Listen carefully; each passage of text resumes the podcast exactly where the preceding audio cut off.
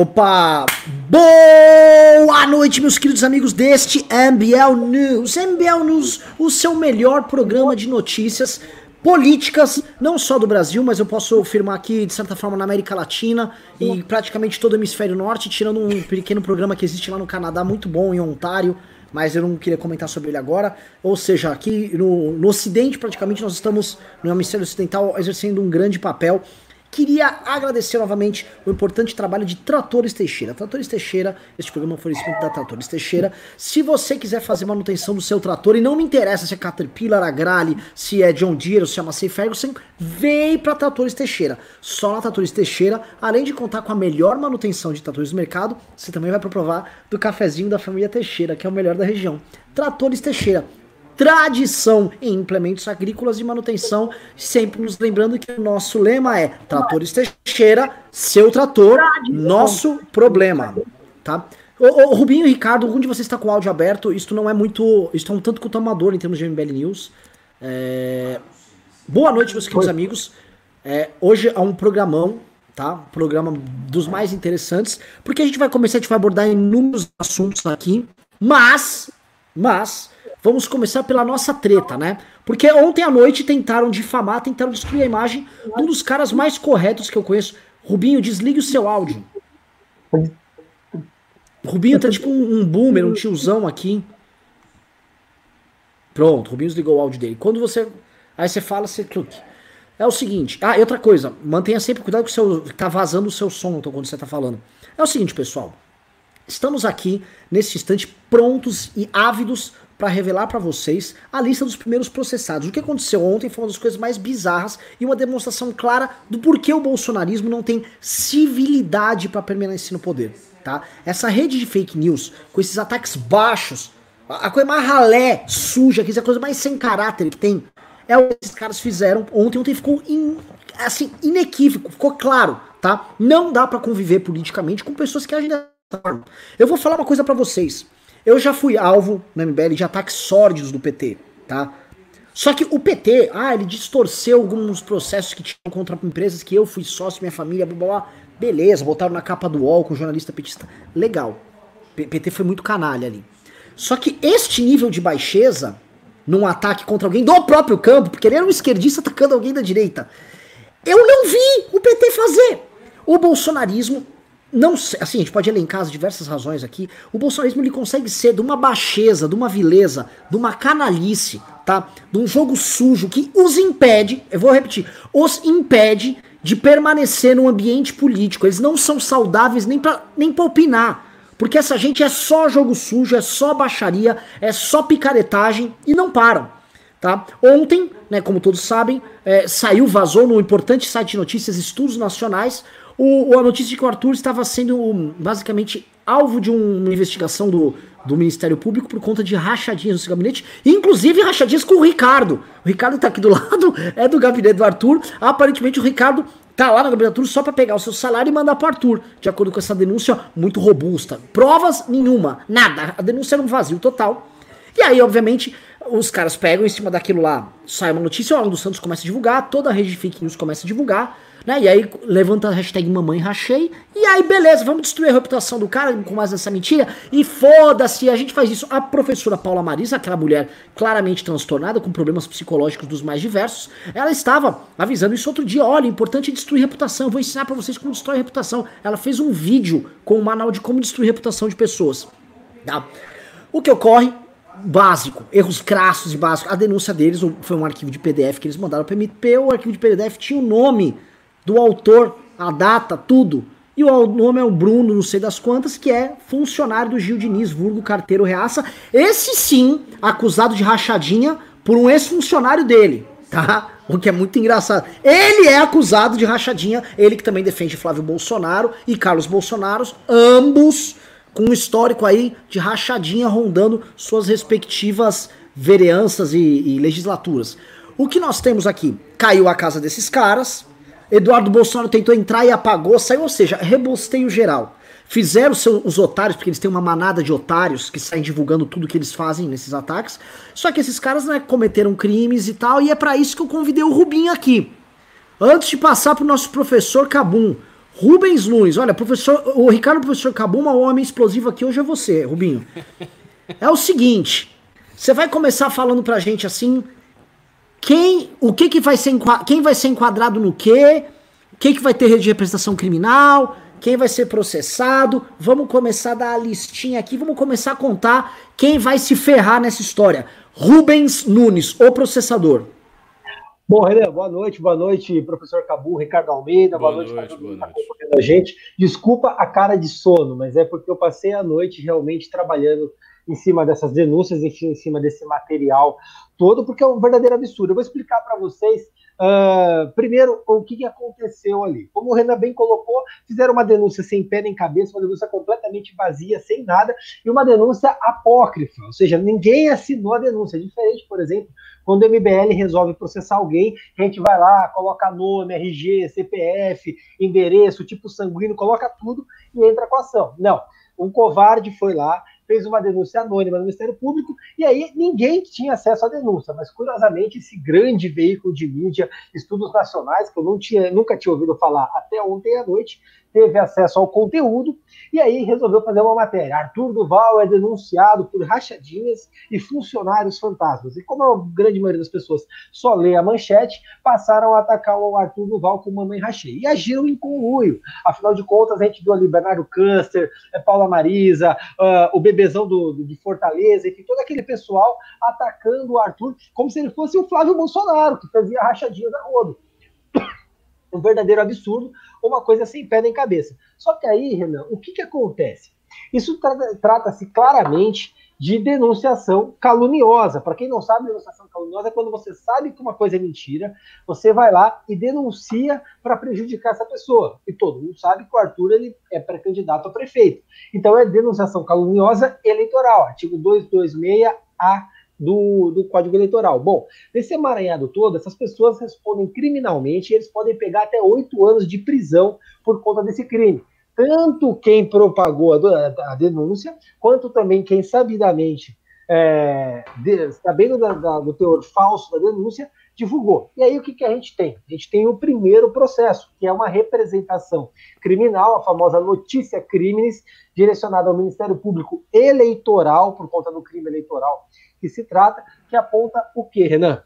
Ela aponta que o senhor Bruno qualquer coisa, me foge o nome dele, que é assessor do Gil Diniz, na segunda-feira, 18 de maio, por volta das 16h30, em horário de expediente, dentro da Assembleia Legislativa de São Paulo, certo? Ele elaborou essa denúncia e apresentou no mesmo dia 18 ao Ministério Público. Então a gente tem o primeiro fato. Isso ficou comprovado pela tolice do próprio Bruno, que fez a denúncia, e aí ele encaminhou essa denúncia para Camila Abdo, que é a repórter, repórter desse Estudos Nacionais. Ela fez ali a, a, a matéria, ela fez aquele arcabouço dizendo que o Arthur tinha feito um monte de coisa errada, e aí eles, tão tolos que são, divulgaram o PDF e não apagaram o nome do sujeito que fez a denúncia, consta do PDF quem alterou. Então descobrimos que o Bruno foi o responsável por isso. Bom, considerando que o Bruno é funcionário do senhor carteiro reaça Gil Diniz, está lotado no gabinete do Gil Diniz, sob a supervisão do Gil Diniz, e o Gil Diniz faz parte de toda a rede que ajudou a propagar essa notícia, inclusive é, mostrando seu mau caratismo, disse que iria promover o sujeito, então, ele também é representado por denunciação caluniosa. É a Camila Ábido, como propagadora, tendo ela feito parte de tudo isso, também vai responder perante o Ministério Público. E aqui não é representação apócrifa, anônima, não. Tá? O Arthur assina, o Arthur é a pessoa que está representando, eu, como advogado do Arthur, vamos protocolar isso e vamos a fundo. Esse é o primeiro passo, tá? É o primeiro porque aí vem a segunda leva de processados, que é a, a, a responsabilidade uh, na esfera civil e também, e também na esfera penal, mas aí por injúria e difamação. E aí a gente tem Alan dos Santos, Bernardo Custer, a, a, professora Paula Marisa, aquela, aquele canal de YouTube desconhecido que fez uma live ali, que curiosamente conseguiu atingir um, um número grande de pessoas que ficou falando horas e horas, lendo a denúncia, o senhor Carmelo Neto, essas pessoas todas fazem parte de uma propagação, inclusive, nesse último que eu mencionei, o próprio Arthur teve a cautela de ir na página dele e falar, olha, isso não é o que você está falando, isso é mentira. E o sujeito replicou, reiterando o que havia dito, então essas pessoas têm que responder por isso. É, e vocês estão processando todo mundo. Não, é uma questão de fazer justiça. Ninguém está aqui para inventar fato. Agora, querem assassinar a reputação do deputado mais econômico da Assembleia Legislativa, o deputado que não usa um centavo de cota parlamentar, não, ele não compra uma caneta BIC com cota parlamentar, ele usa dinheiro do bolso dele, tá? Uma pessoa que, que foi responsável, inclusive, pela redução de 30% dos salários dos deputados agora durante a pandemia, e querem assassinar a reputação dele. A gente não vai admitir e todo mundo que está envolvido nisso vai ser processado, Renan. Então vai ter o, o, a parte civil e a parte criminal nessa galerinha toda, né? Tem mais Exatamente. gente, viu? Tem um cara, um tal de Nicolas, lá de Minas Gerais, eu te mandei também, tá? Sim, sim. Esse, esse cara tava lá.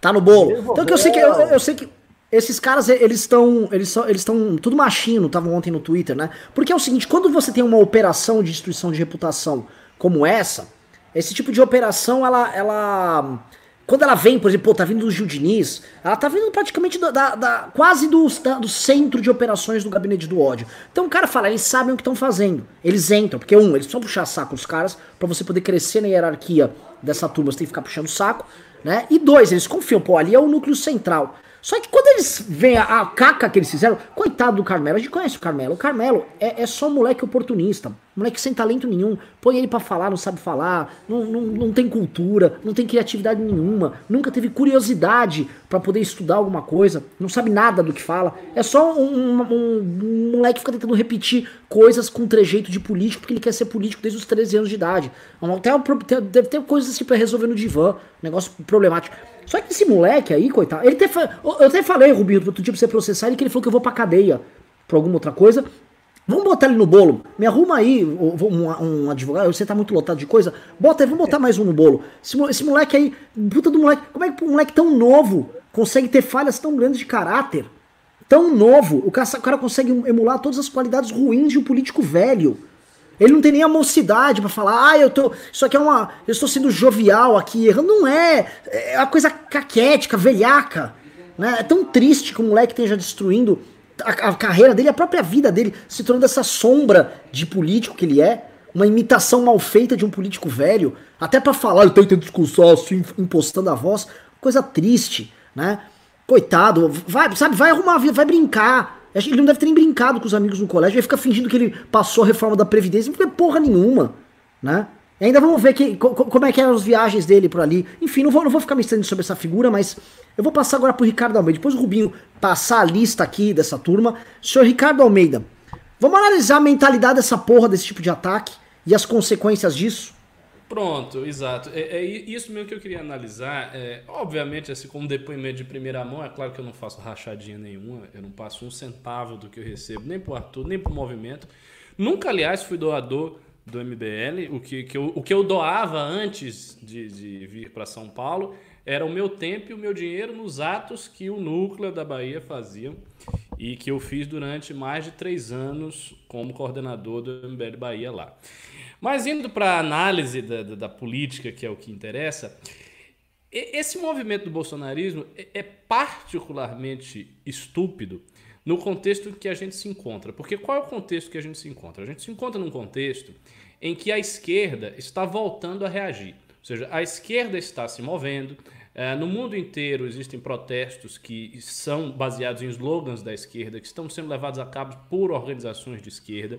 Então você tem essa onda né, dos antifas, os antifas caindo eh, no debate público nacional, no debate público norte-americano.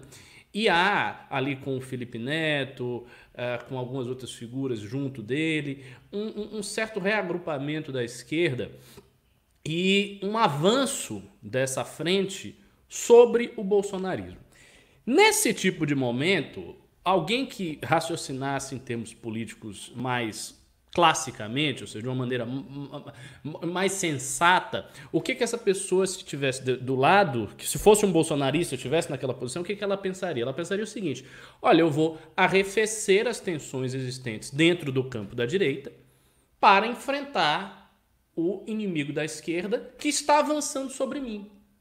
E que no fim das contas está avançando sobre toda a direita.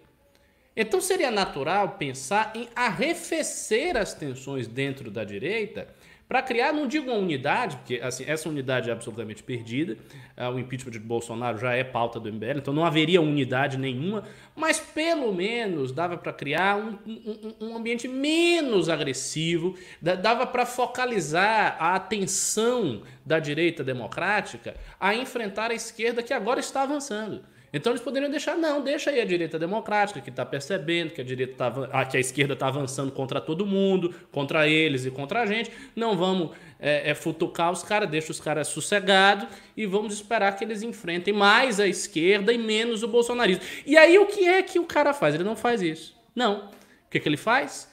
Ele faz uma denúncia fraudulenta, cria uma série de mentiras, tenta atacar o gabinete do Arthur, que é uma peça fundamental do MBL, vai, vai sair para prefeito agora, com um ataque totalmente sem sentido, um ataque extremamente baixo, porque é óbvio que esse ataque visa a impossibilitar a continuidade do gabinete do Arthur. Mas a, a ideia é criminalizar a atividade política do Arthur. Não é nada menos do que isso. É criminalizar a atividade política do Arthur. Porque o Arthur tem um gabinete muito pequeno, muito reduzido, muito econômico e se até esse gabinete pequeno, reduzido e econômico for criminalizado, for atacado, ele não vai conseguir fazer mais nada, ele vai ficar sozinho, ele vai ser deputado eh, sem equipe, sem ninguém. Então, assim, os caras fazem um ataque desse que é extremamente baixo, no pior momento possível para eles fazerem esse ataque, e não têm consciência, não têm percepção de nada do que eu estou dizendo. Então, toda essa análise que eu fiz, para eles, não significa nada. Porque na mente desses malucos, Todo mundo que está contra Bolsonaro é, é, é, esquerda por igual. Então os caras não fazem distinção nenhuma.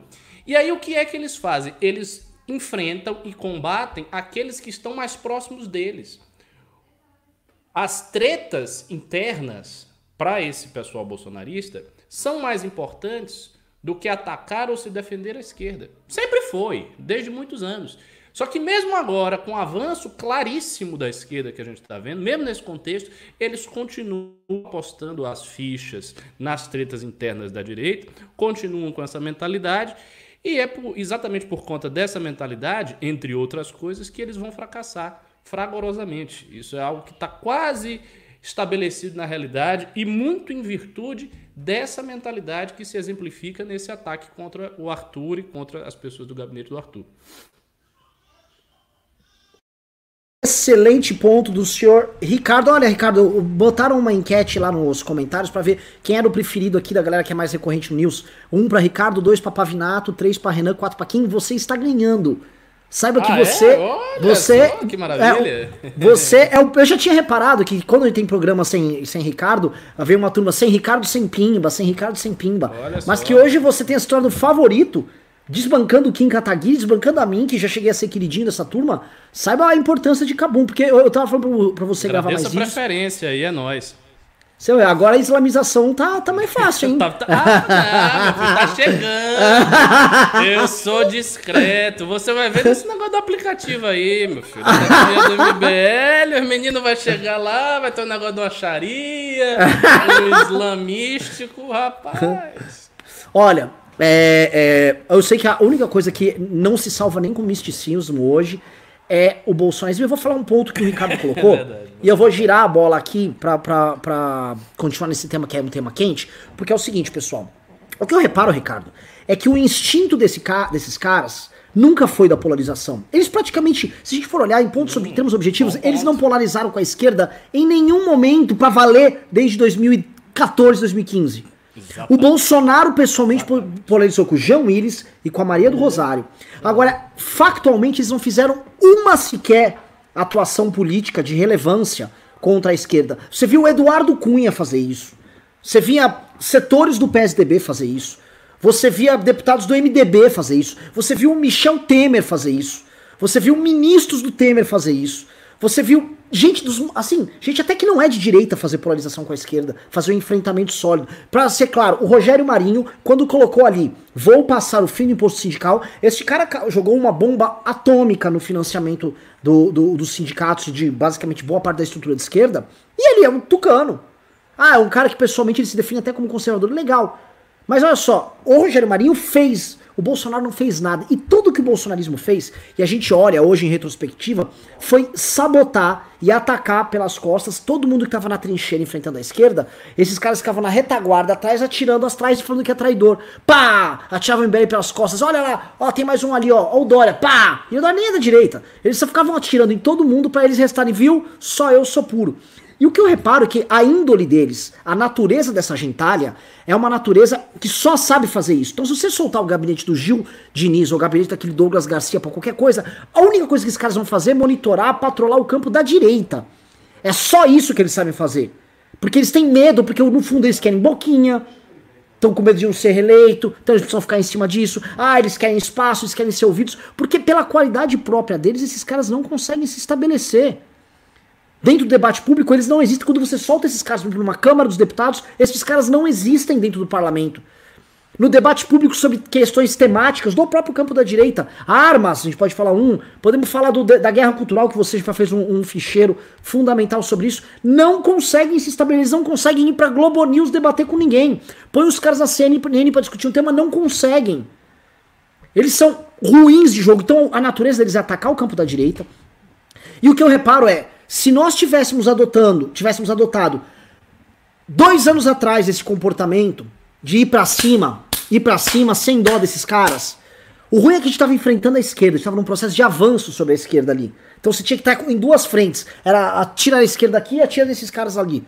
Mas se, se, se todo mundo tivesse se mobilizado, não, essa turma não tava aí. Desmontava essa farsa. Porque o que a gente está vendo hoje, o Eduardo Bolsonaro, quando publicou o ataque ao Arthur, ele foi massacrado nos comentários do Twitter dele. Tá? Ele apagou porque ele foi massacrado. E ali, o massacre não tem robô que salva ele do massacre. É massacre de gente que eventualmente é eleitor dele. Gente do campo da direita.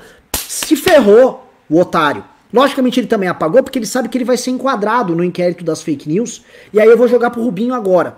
A natureza desses caras, Rubens, é uma natureza mentirosa, uma natureza de sabotagem ao campo da direita, preguiçosa e que só sabe ficar fazendo esse ardil para poder ganhar espaço, reduzindo a imagem pública de outras pessoas para que os outros se igualem a eles. É isso que esses caras querem colocar, quer colocar todo mundo na lama, que na lama eles estão adaptados. Aí eu pergunto para vocês, para você, Rubinho, isso aqui não há uma demonstração clara do operacional do gabinete do ódio e como isso pode ser adequado na CPMI das fake news, no inquérito que eu sou contra o modelo do inquérito do Alexandre, do, do Alexandre de Moraes, mas pelo amor de Deus! Pelo amor de Deus, se está investigando, uns caras estão cometendo crime à luz do dia, nesse nível, vamos apresentar lá. Rubens Nunes, como enquadrar isso aí, como isso fazer parte dessas investigações, por favor.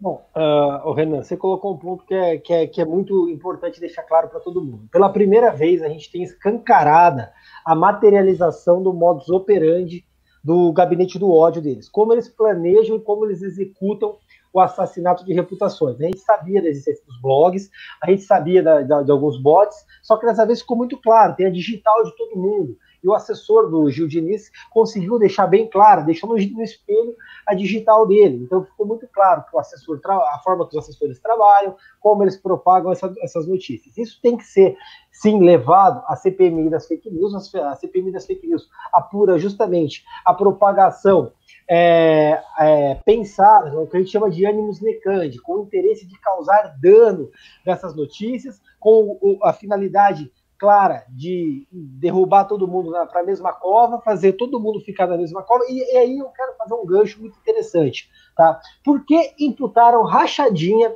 e funcionário fantasma ao Arthur? Esse é o ponto que a gente tem que pensar. Por que justamente isso?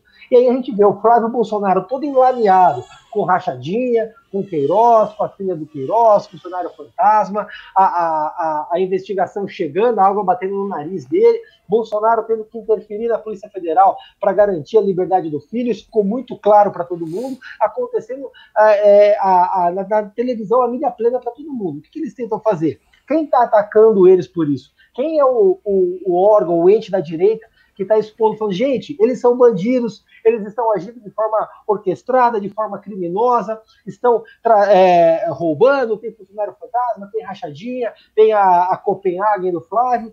É o MBL, é justamente o MBL. Não tem como bater no Arthur, não tem como bater no Kim, porque se você vai para o campo dos projetos, eles ganham. Se você vai para o campo das ideias, as ideias são melhores. Se você vai para o campo da atuação política, todo mundo está trabalhando o tempo inteiro. São gabinetes enxutos, gabinetes com poucos assessores, onde todos trabalham muito, não existe assessor do MBL com o pé para cima, não existe assessor de deputado do MBL com o pé para cima. Todo mundo trabalha muito pelo mandato, com projeto, com proposta. O deputado vai no CNN, como o Renan falou, ele dá show porque ele estudou a matéria, ele sabe o que está acontecendo, ele sabe como está o andamento dos projetos, sabe como estão tá as pautas. E essa galera do bolsonarismo não.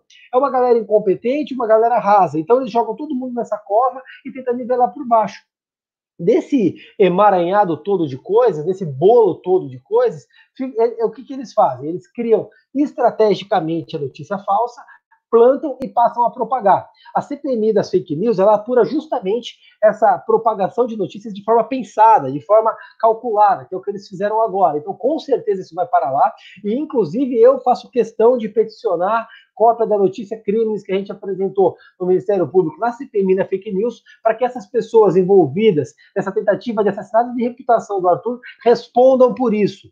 Isso vai ser apresentado na CPI das fake news. E aí, na questão do inquérito, Renan, eu tenho todas as minhas ressalvas contra esse inquérito. Para mim, é um inquérito ilícito, foi iniciado de forma ilícita. Tá? O Toffoli errou quando, quando ele fez aquela interpretação extensiva do regimento interno do STF para apresentar, só que eles estão apurando fake news. Então, a questão da gente avaliar se vale a pena levar até lá ou não. Tá? Isso é um ponto para a gente trabalhar. E aí tem um outro ponto que tem que ser trabalhado, tá? que a gente está deixando de esquecer. A gente tem ali cinco pedidos de cassação da chapa Bolsonaro-Mourão em trâmite no STF, dos quais quatro tratam justamente sobre disparos, fake news, notícia falsa, milícia virtual. Como eu postei, eu, na minha leitura, esse que começou a ser analisado, julgado hoje, eu, não, eu, confesso que não vi o resultado, mas na minha leitura do que tinha de fato ali até começar o julgamento, não dá base para cassação. Esse de hoje, que fique bem claro. Só que os outros têm muito fundamento, tem base, pode levar a cassação da chapa. E essa propagação de notícia falsa que fizeram contra o Arthur vai parar lá também. Porque a cópia que eu vou mandar para a CPMI da fake news, eu vou mandar também para o pedido de cassação da chapa do Bolsonaro, porque existe modus operandi, existe forma, existe estratégia de atuação da parte deles. E isso tudo ficou desmistificado, ficou escancarado com a, a, extrema sabedoria do senhor Bruno, que deixou a digital dele lá. Então, em cima disso, a gente vai divulgar para todo mundo, nos quatro cantos do, do país, para que saibam realmente quem são eles e como age essa milícia.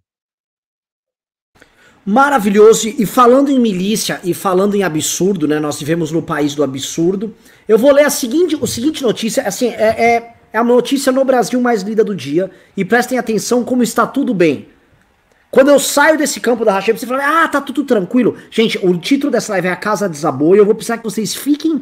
Vão, porque assim, é Casa Desabou desde essa coisa dos fake news, que, como a gente tá colocando aqui, a materialização tá sendo dada, no caso Arthur, até coisas que vão rolar sobre cassação de chapa no TSE. Nós vamos tratar aqui. E no meio vamos falar sobre um absurdo. Prestem atenção no, no, no nível, por favor.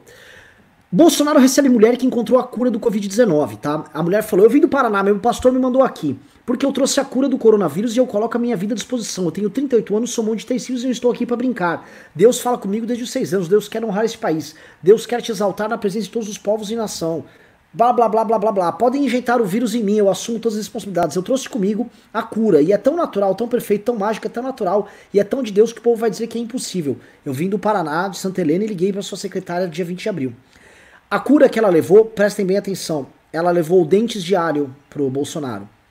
Ela levou um, um, um conjunto de dentes de alho e ela disse que se você comer os dentes de alho por conta do enxofre que tem no dente de alho, você está curado do coronavírus. Bolsonaro, de forma muito prestativa, decidiu recebê-la no Ministério da Saúde e talvez agora, com alhos macerados ali, podemos nos, nos, nos estipar o coronavírus no Brasil.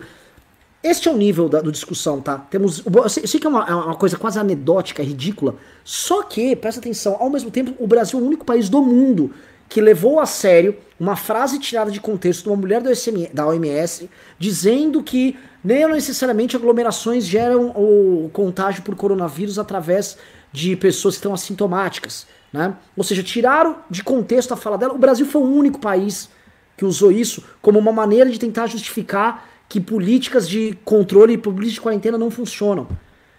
É um nível de insanidade tão grande, é uma loucura, é, é, é um filme, é, é, um quadro do Salvador Dali tão grande que eu não sei mais, assim, a coisa perde completamente a referência. Porque se nós fôssemos olhar agora, presta atenção, o presidente denuncia a esquerda, ele tá atacando a direita, enquanto isso, uma mulher aparece com dentes de alho para resolver o coronavírus, ele manda o Ministério da Saúde receber ela, e a OMS, que é o órgão que erra e tem todos os defeitos, é, que está tratando dessa questão do coronavírus, ele disse que é tudo mentira e é fake news, sendo que eles mesmos fizeram uma fake news em cima de uma declaração que no Brasil foi divulgada pelo jornal Cidade Online, no jornal de notícias fake news do bolsonarismo.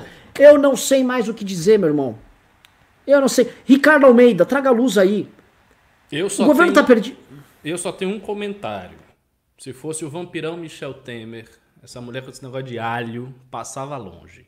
Qual é o próximo passo? Levar uma estaca?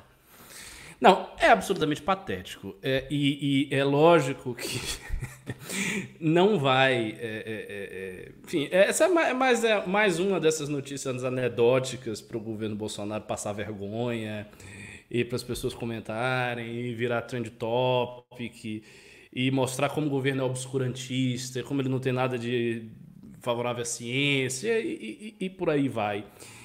E So, sobre essa notícia eu não tenho muito o que comentar, mas só atalhando aquilo que o Rubinho falou a respeito do inquérito da fake news, que, que esse é um ponto bom. Veja só, o inquérito das fake news, que foi iniciado pelo STF, e nós sabemos de todos os seus vícios, mas foi uma coisa feita de ofício, o relator foi colocado lá né, sem que se fizesse o protocolo necessário, o STF não foi provocado, ele assumiu a função de juiz e de executor. Então há muitos vícios formais nesse inquérito e mais do que isso. O inquérito das fake news começa não batendo no bolsonarismo, mas começa implicando uma revista que faz parte da direita democrática, que é a revista Cruzoé. Tanto que quando isso voltou à tona, o Andreasa fez um post, ele falou a respeito disso e mencionou o caso da revista Cruzoé. Então qual é o ponto aí? O ponto é que o inquérito das fake news seria mais uma razão para as tensões da, dentro da direita arrefecerem.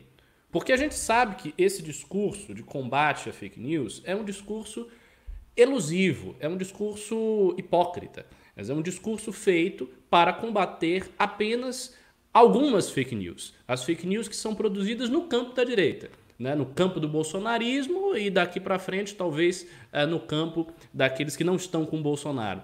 Então, esse inquérito é feito para combater isso, ele tem um viés ele se insere numa situação política em que a esquerda tem falado de fake news há muito tempo, desde a época da campanha de Bolsonaro, da pré-campanha de Bolsonaro, e que a esquerda tem inclusive feito fake news.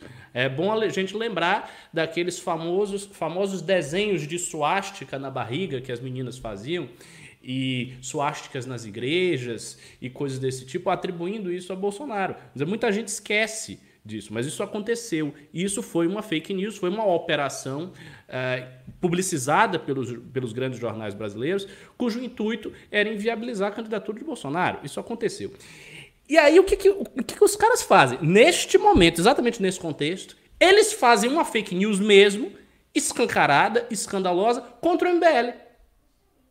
Que teria interesse, obviamente, em denunciar um inquérito fraudulento de fake news. Porque nós mesmos fomos acusados de fazer fake news em outras épocas. Mas não, eles fazem isso, e ao fazer isso, qual é a consequência óbvia, imediata? Ele retira de todo o aspecto, todo o espectro da direita, que vai se solidarizar e já está se solidarizando com o MBL, ele retira de todo esse espectro da direita o interesse de denunciar um inquérito fraudulento que é esse do STF. Perde-se completamente o interesse, porque os caras estão fazendo fake news contra nós. Então, não, não, não dá. É, é, é, muita falta, é muita falta de estratégia política, é muita falta de entendimento das coisas. É impressionante o caráter autodestrutivo do bolsonarismo.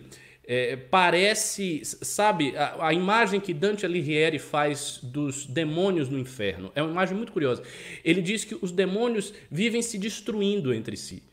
Eles nunca são pacíficos, eles sempre estão lá se matando num caos absoluto, né? E um demônio destruindo o outro, um demônio querendo pegar o outro, porque eles não conseguem ter nenhum tipo de estabilidade sabe? De, de, de, pensar, não, vamos nos juntar para fazer o mal. Eles não fazem isso. Eles fazem o mal contra os outros, contra as almas que estão no inferno, contra os próprios demônios.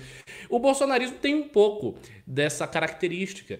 Eles são muito instáveis, eles vão atacando tudo de qualquer jeito, eles não, é, é, é não, não conseguem se orientar por uma visão de que tenha início, meio e fim para um projeto político que faça um arco estratégico. Não, eu vou por aqui, como a esquerda está me atacando, eu vou reduzir essa temperatura aqui. Tem um inquérito das fake news, esse inquérito acaba tocando em toda a direita. A direita é contra mim, a direita está me atacando, a direita é democrática. Mas o que, que eu vou fazer? Eu, como bolsonarista, pensando, eu não vou atacar esse ponto, eu não vou fazer fake news, eu vou ficar mais discreto, porque aí eu consigo me aliviar e enfrentar o inimigo. Não, eles não fazem isso, eles fazem justamente o contrário.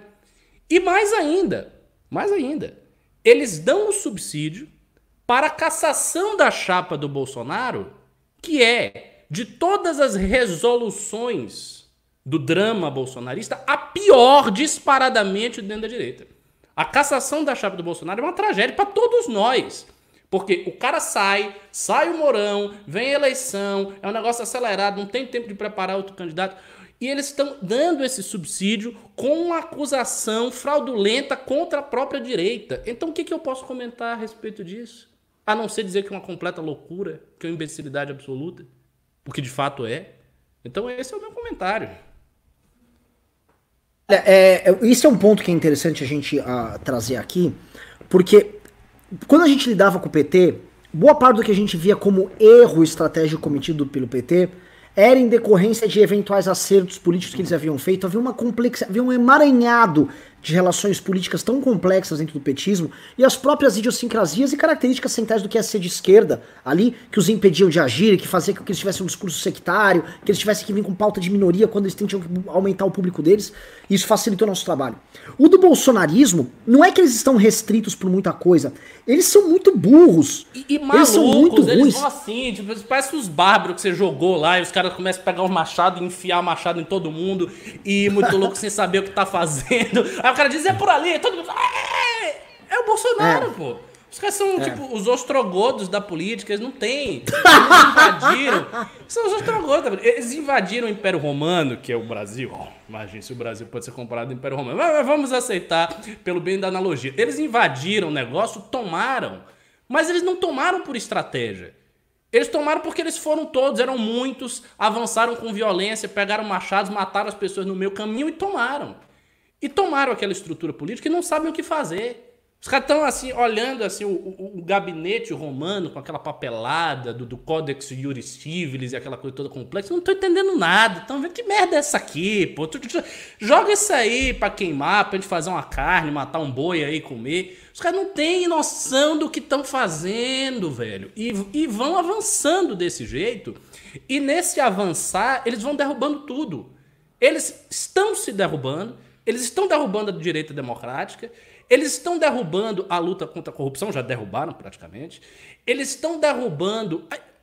Eu só não digo que eles vão derrubar o movimento evangélico porque os evangélicos são muito fortes.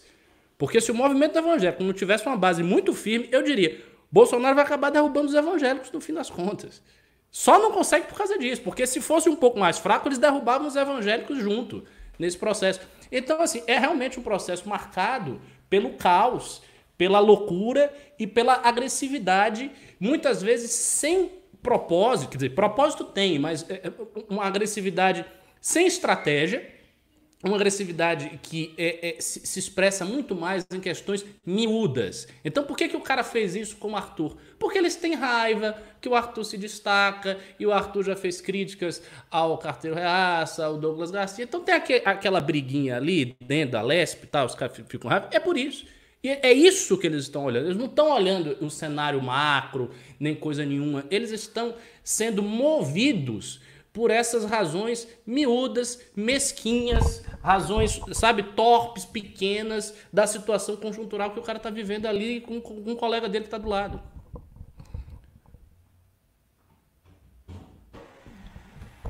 Voltou? Caiu? Você tem algo a dizer sobre essa política de sabotagem dessa gentalha?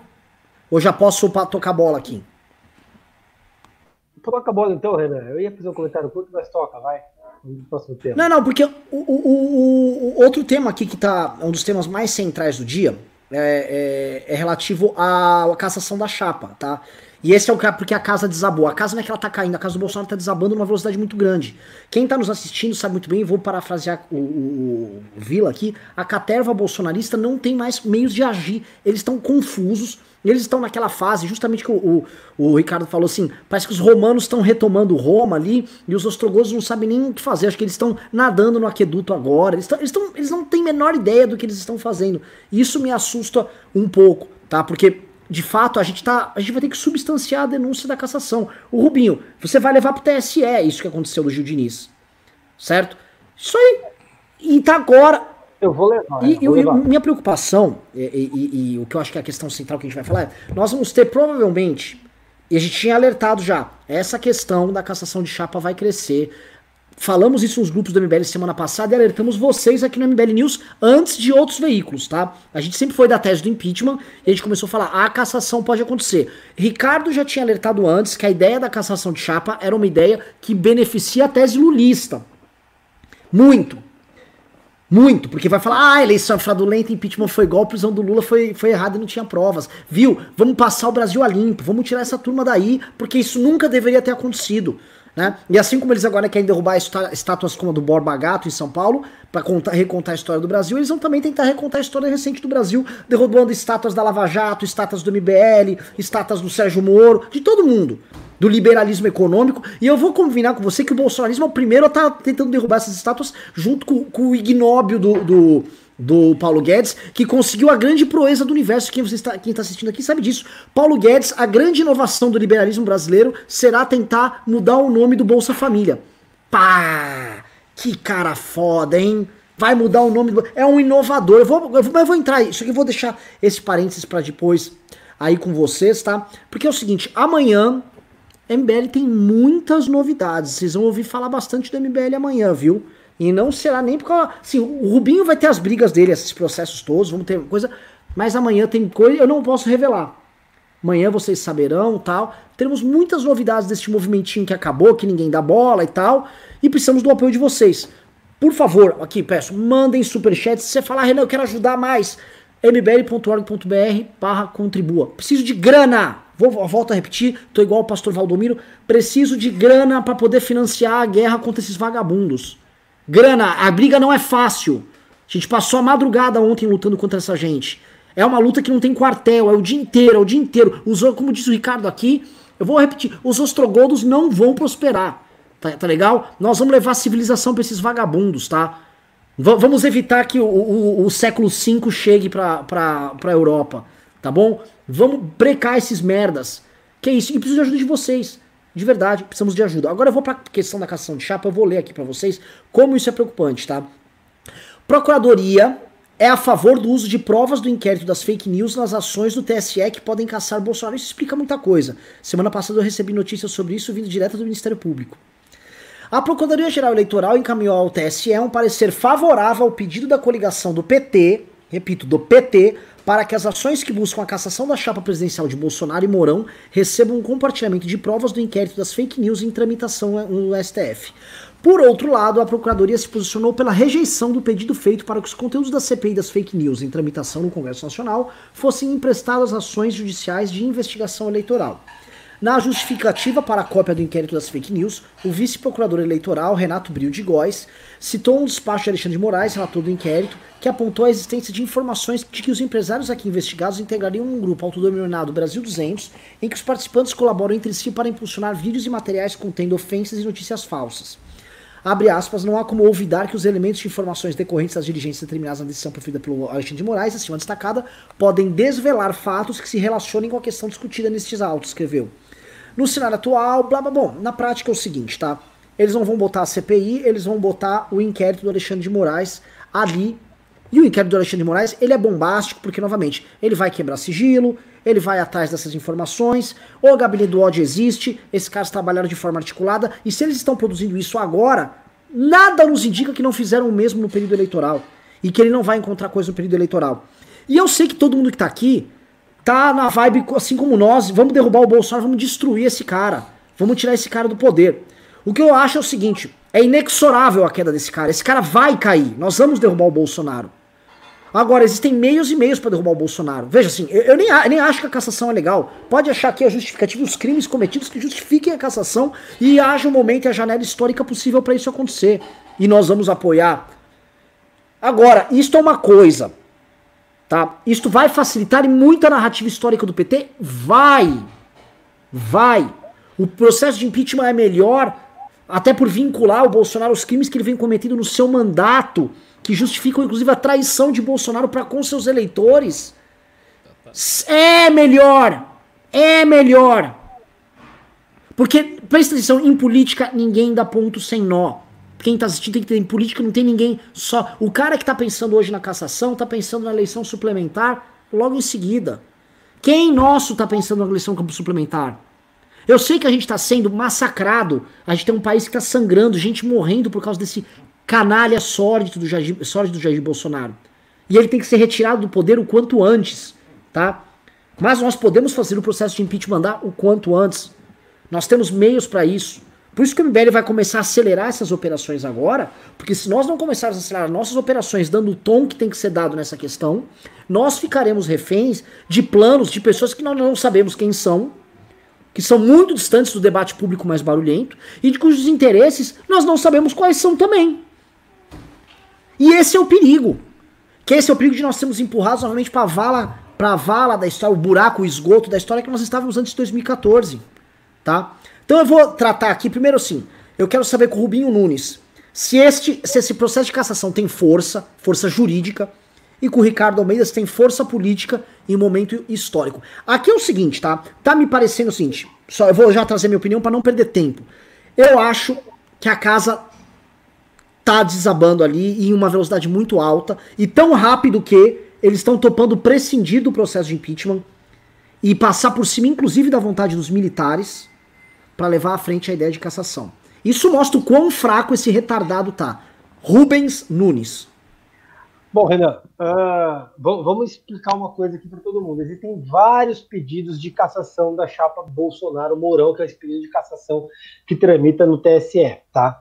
Uh, a maioria desses pedidos, eu não elenco os quatro, que não entraram na pauta de julgamento de hoje, esses quatro pedidos têm base jurídica, têm elementos razoáveis para tramitar e para que eles possam levar a cassação da chapa. A cassação da chapa, ela é uma coisa, na minha leitura, é, extrema e, inclusive, é, nociva para o ambiente, ambiente como um todo. Por isso que ela tem que ser pensada com a devida cautela. A cassação de chapa, ela extingue uh, a chapa Bolsonaro-Mourão, e aí nós temos um ambiente de novas eleições, dependendo de quando aconteça a cassação da chapa. Mas dentro desse todo, você trouxe um ponto que o Ricardo vai analisar melhor, que é justamente a legitimação do discurso do lulopetismo.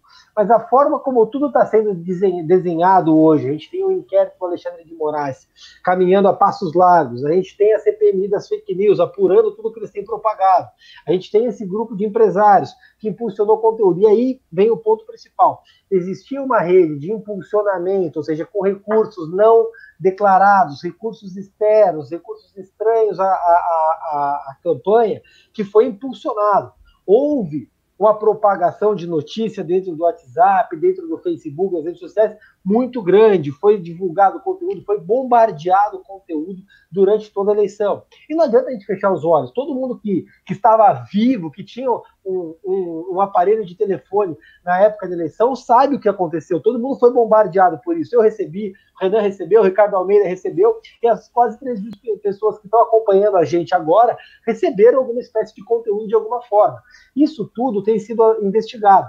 E aí, o que acontece? Esse modus operandi deles que foi construído um pouco antes da eleição, eu diria que mais ou menos um ano antes da eleição, ele ganhou a forma que foi utilizado no período de eleição, isso tudo foi escancarado, as vísceras foram expostas. A busca e apreensão que aconteceu recentemente deve ter trazido elementos que corroboram tudo isso. Afinal de contas, o que a gente viu do Arthur, o que a gente tem visto acontecer, é o modus operandi se repetir dia após dia. A certeza de impunidade que eles têm, porque eles replicam esse modelo há mais de dois anos, com a certeza de que nada acontece, tem mantido essa, esse modus operandi deles. Então ficou fácil para os investigadores, ficou fácil para quem está analisando isso, construir a tese como um todo, ter os elementos de prova no processo, e aí é muito fácil. Você tem a, a acusação, você tem a prova. Nesse cenário todo, você pode levar a cassação da chapa, se torna arriscado.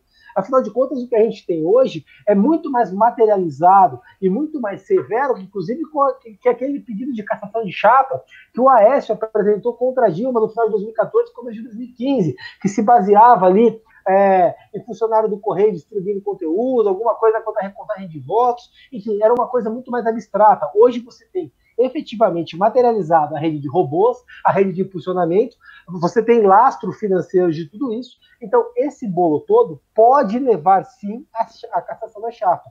Aí eu volto a dizer, o que foi analisado hoje não tem tanta base legal, mas o que vem a ser analisado é grave e dependendo do que foi apurado em tudo isso, a gente pode ter aí, eu acho que vai ser o primeiro caso de cassação de chapa de um presidente da República no Brasil. É, lembrando que ainda tem o seguinte, ainda tem a famosa denúncia do Paulo Marinho, denúncia muito séria, muito grave, porque envolve a possibilidade, caso essa denúncia seja verdadeira, de um adiamento da Operação Furna da Onça para beneficiar Jair Bolsonaro. Ou seja, de uma intervenção direta numa operação que estava acontecendo, na exposição dos relatórios do COAF, para beneficiar Jair Bolsonaro no segundo turno. Então, essa é uma denúncia muito séria e que converge com esse inquérito de fake news é, do Alexandre Moraes. Eu, pessoalmente, eu não acho que a eleição do Bolsonaro foi uma eleição fraudulenta, nem que ele ganhou a eleição porque ele fez fake news. Primeiro, assim, qualquer eleição, até eleição de prefeito do interior, a quantidade de histórias falsas, de notícias, de invencionices que tem é enorme, enorme. Qualquer pessoa que acompanhou eleição sabe disso, principalmente no interior. No interior, é, a mentirada que você vê é, é absurda. Absurdo. Os caras inventam qualquer coisa. É, nas eleições maiores, isto acontece também. Fake news são feitas. A esquerda fez fake news contra Bolsonaro, que eu vi na época e foi divulgado por todos os, os, os jornais. Só que tem um detalhe, tem um grande detalhe, que é o seguinte. Primeiro, as fake news do bolsonarismo são fake news muito pitorescas.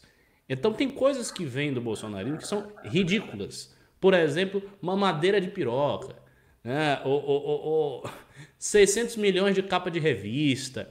Esse tipo de coisa chama muita atenção de todo mundo. Então fica uma coisa pitoresca.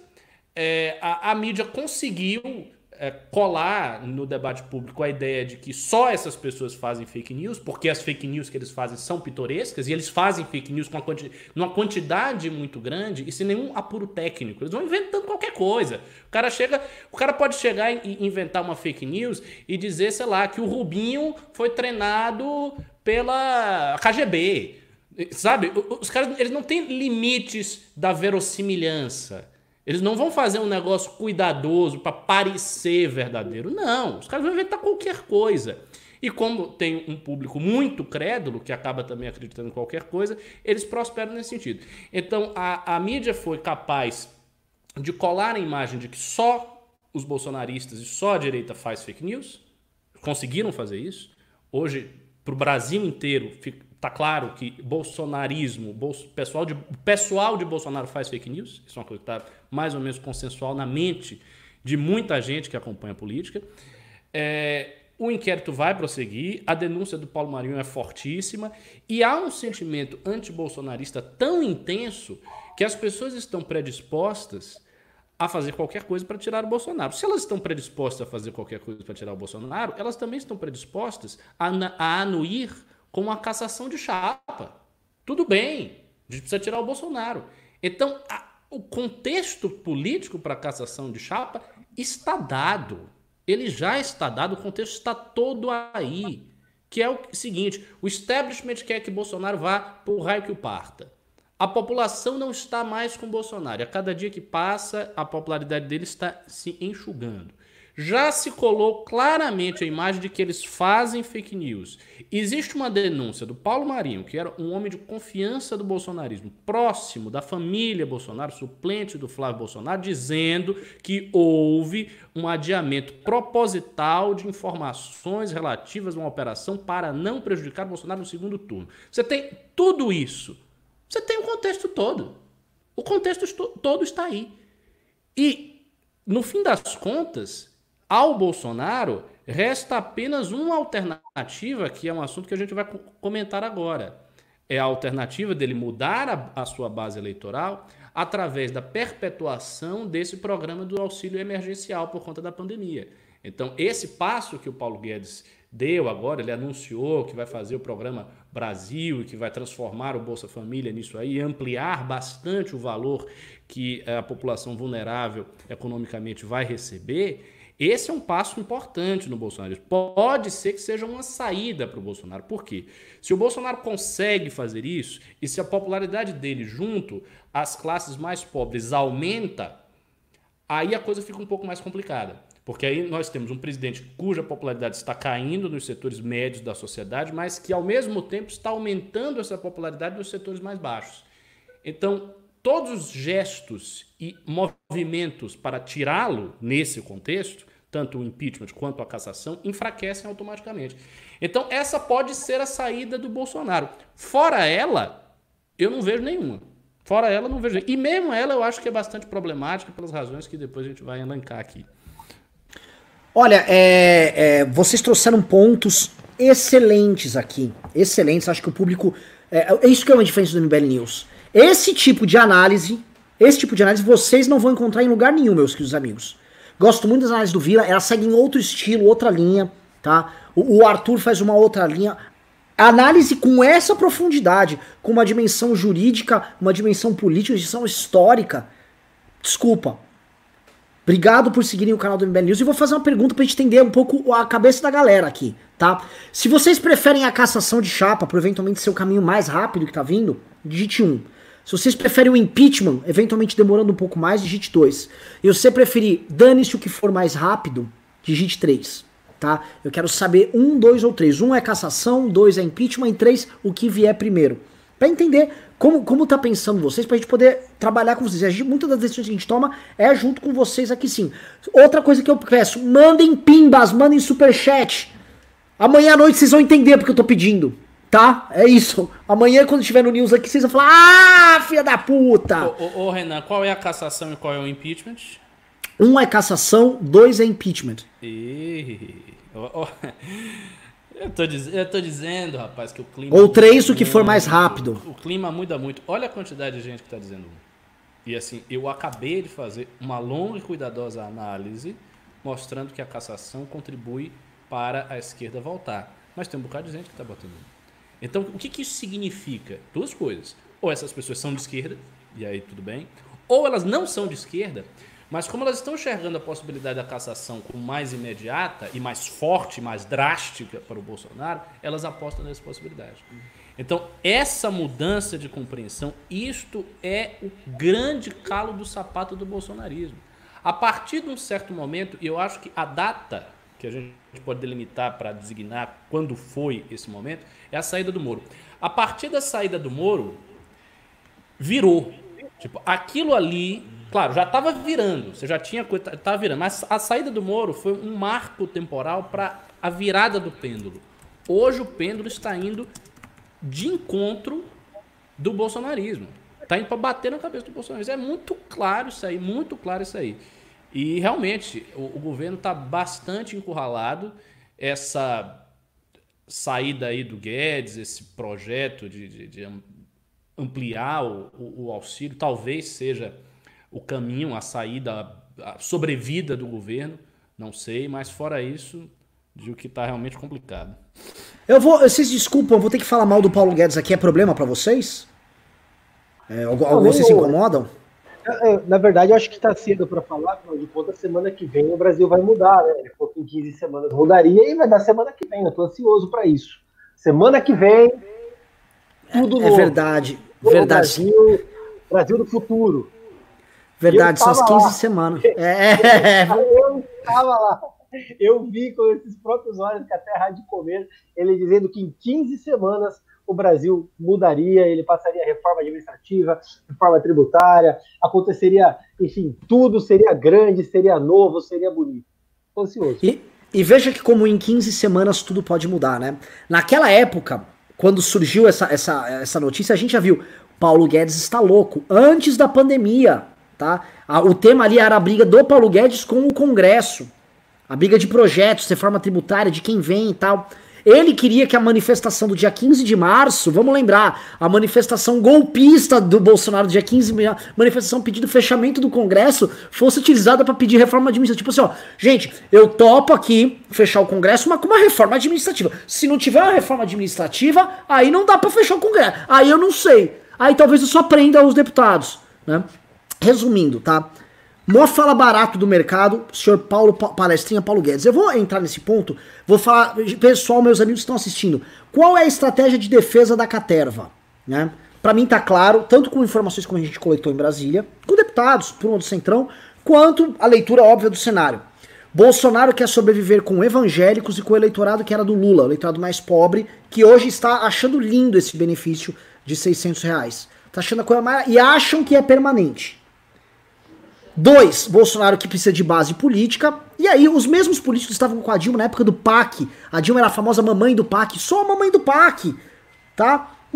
E eles falavam, gostei, mamãe do PAC. Quero tetinha. Mamãe do PAC, vai ter obrinha na minha região? Vai. Você quer ambulância? Quer. Tem, tem, tem uma obra pro superfaturar? Tem. Vai lá. Pô, mamãe do PAC, tô gostando de você. Eu sou um parceiro político seu. Por isso que teve uma, uma coisa chamada Petrolão.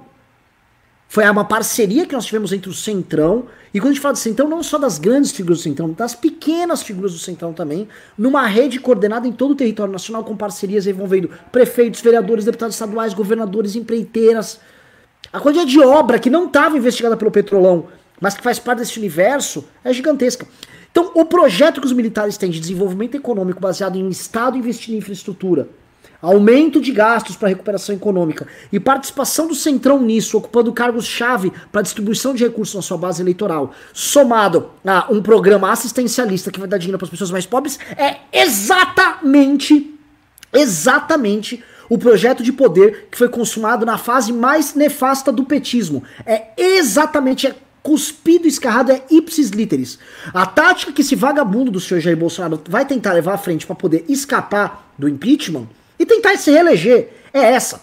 E quando a gente vê o Paulo Guedes, o Fugo Paulo Palestrinha, ele indo lá falando que vai mudar o nome do Bolsa Família para poder renomear e poder botar o carimbo de Bolsonaro no Bolsa Família, o que ele tá falando basicamente é: lembra aquilo que eu falava lá de escola de Chicago, de reforma? Esqueçam! Meu rolê aqui é outro. E a função dele é outra. A função dele hoje é ficar dando um carimbo de grife. Paulo Guedes, estudei em Chicago, para uma política econômica que já foi tentada no governo do PT e para uma parceria política que vai custar muito caro para todos eles. E já não vai dar certo. E já está dando água, porque olha só como é, olha como essa engenharia ela é, ela, é, como essa engrenagem é complicada. Semana passada, Augusto Aras deu um tiro no peito do Centrão ao atingir o, Augusto, o Arthur Lira. Paulinho da Força, do nada, foi condenado pelo STF. Hoje, o, o Augusto Aras atingiu o Ciro Nogueira. Nomes centrais do Centrão. O que eu quero dizer, mesmo essa parceria, esse desenho que eles estão construir, é muito frágil. Mas eis o desenho que o bolsonarismo está montando para poder sobreviver a esse processo. Né? Mesmo desenho do PT. Devolvo a bola para vocês. Vocês acham que tem chance de dar certo? Olha só, eu, eu, eu uh, sobre esse negócio do, do, do, Centrão, eu vou repetir uma coisa que eu falei, eu acho que eu estava na live com o Kim, um, um, dos MBL News aí. Eu disse o seguinte, olha, se o Centrão identificar que apoiar Bolsonaro é algo perigoso, ou seja, que você estar com Bolsonaro aumenta as suas chances de você ser denunciado, ser investigado, de você acabar numa situação delicada aos olhos da lei, o Centrão não vai apoiar Bolsonaro. Ele vai se afastar por uma questão de autopreservação. Porque ele vai pensar, olha, eu tenho aqui uma ponderação de dois bens. O primeiro bem é eu ter as estatais e poder pegar um dinheiro. O outro bem é eu ser denunciado e acabar sendo preso e acabar arruinando minha carreira política, me colocando numa situação muito perigosa, porque o cara vai representar contra mim. Ele vai fazer esse pensamento, os deputados vão fazer esse pensamento, e aí eles começam a tirar o apoio. Porque para você apoiar o governo, o governo também precisa lhe proteger. Não é só dizer, ah, não, tome aí o Fundo Nacional de Desenvolvimento da Educação, tome aí o Denox, mas você vai ser preso daqui a dois meses. Não, o cara não quer. O cara quer estar ali com tranquilidade. Né? De preferência, se possível, tendo um engavetador da República como PGR. Uh, mas indo aí para a questão mais substantiva do Guedes, eu acho que essa estratégia é inteligente. Assim, não, é uma estratégia ruim. Primeiro, porque ela se blinda da, das críticas da direita, das críticas liberais, quando ele pode tranquilamente dizer que há um precedente histórico na escola de Chicago. A, a ideia de renda mínima foi defendida uh, pelos economistas chicaguistas, por Milton Friedman, Aí alguém pode dizer: ah, mas isso aí ele está fazendo por interesse eleitoral. O objetivo é eleitoreiro. Ok, o objetivo é eleitoreiro. O objetivo sempre é eleitoreiro. Qualquer governo que faça qualquer coisa tem um objetivo eleitoral. E o Minion, mais inteligente, ele pode replicar isso de imediato. E essa réplica tem uma certa força. Porque você pode dizer: ah, o, o, o Bolsa Família também tinha um objetivo eleitoreiro. O Fome Zero também tinha um objetivo eleitoreiro. Os outros programas, X, Y, Z, também todos tinham objetivos eleitoreiros. Sempre tem um objetivo eleitoreiro. Mas o programa em si, ele pode ser conciliado com as premissas do entendimento do liberalismo. Então tem uma certa força. Por outro lado, a esquerda também não pode atacar o programa de maneira tão fácil. Porque a esquerda é, por princípio, favorável à distribuição de renda. Por princípio, favorável a esse tipo de auxílio. Então ela vai atacar esse auxílio porque Bolsonaro está dando? Quer dizer, a ampliação do auxílio dado a uma população vulnerável vai chamar o ataque da esquerda? Já que a esquerda subscreve esse auxílio quando Lula deu? Então, assim, também não é tão fácil atacar. Por isso que eu acho uma estratégia inteligente. A dificuldade dessa estratégia, meu amigo, é como ele vai fazer. Porque, assim, na época do Lula, nós estávamos vivendo na alta das commodities na alta do crescimento brasileiro. Estava numa outra situação. Agora não, nós estamos saindo de uma epidemia que vai rebaixar o PIB mundial a níveis estratosféricos. É o inverso do a níveis profundíssimos, a níveis abissais. Né? Vai lá para a Fossa das Marianas, a 10 mil quilômetros abaixo do nível do mar. Então, assim, isto vai acontecer necessariamente, vai afetar o Brasil. Então, eu não consigo entender que matemática, que, que milagre ele vai conseguir de conta fiscal para ele ampliar o auxílio, tornar isso permanente, manter isso até 2022, quer dizer, nós estamos falando de dois anos, né? manter isso até 2022, com crise econômica vindo e não explodir pressão inflacionária. Se ele conseguir fazer isso, se o Guedes fizer isso tudo, fizer o negócio, a renda mínima, manter a renda mínima, o Brasil começar a entrar e crescer e não, e não ter eh, pressão inflacionária, não ter nada e conseguir, eu vou dizer uma coisa, eu mudo minha opinião sobre o Guedes. Eu digo, olha, o Guedes é um ministro da economia bem melhor do que eu achava. Porque eu acho muito difícil ele conseguir fazer isso. Se ele conseguir, aí o Bolsonaro tem uma saída. E aí o Bolsonaro pode até se reeleger. Mas eu não acho que ele vai conseguir. Eu acho que se ele fizer, as consequências econômicas vão vir, o Brasil vai começar a, a, a, a, dar água, inflação vai chegar, ele não vai ter de onde tirar esse dinheiro. O Maia já apontou, né, o Maia já apontou, então faz o seguinte, tire dos servidores. Ele vai comprar briga? Bolsonaro quer comprar briga com os servidores? É claro que ele não quer. Ele não quer comprar briga com a corporação.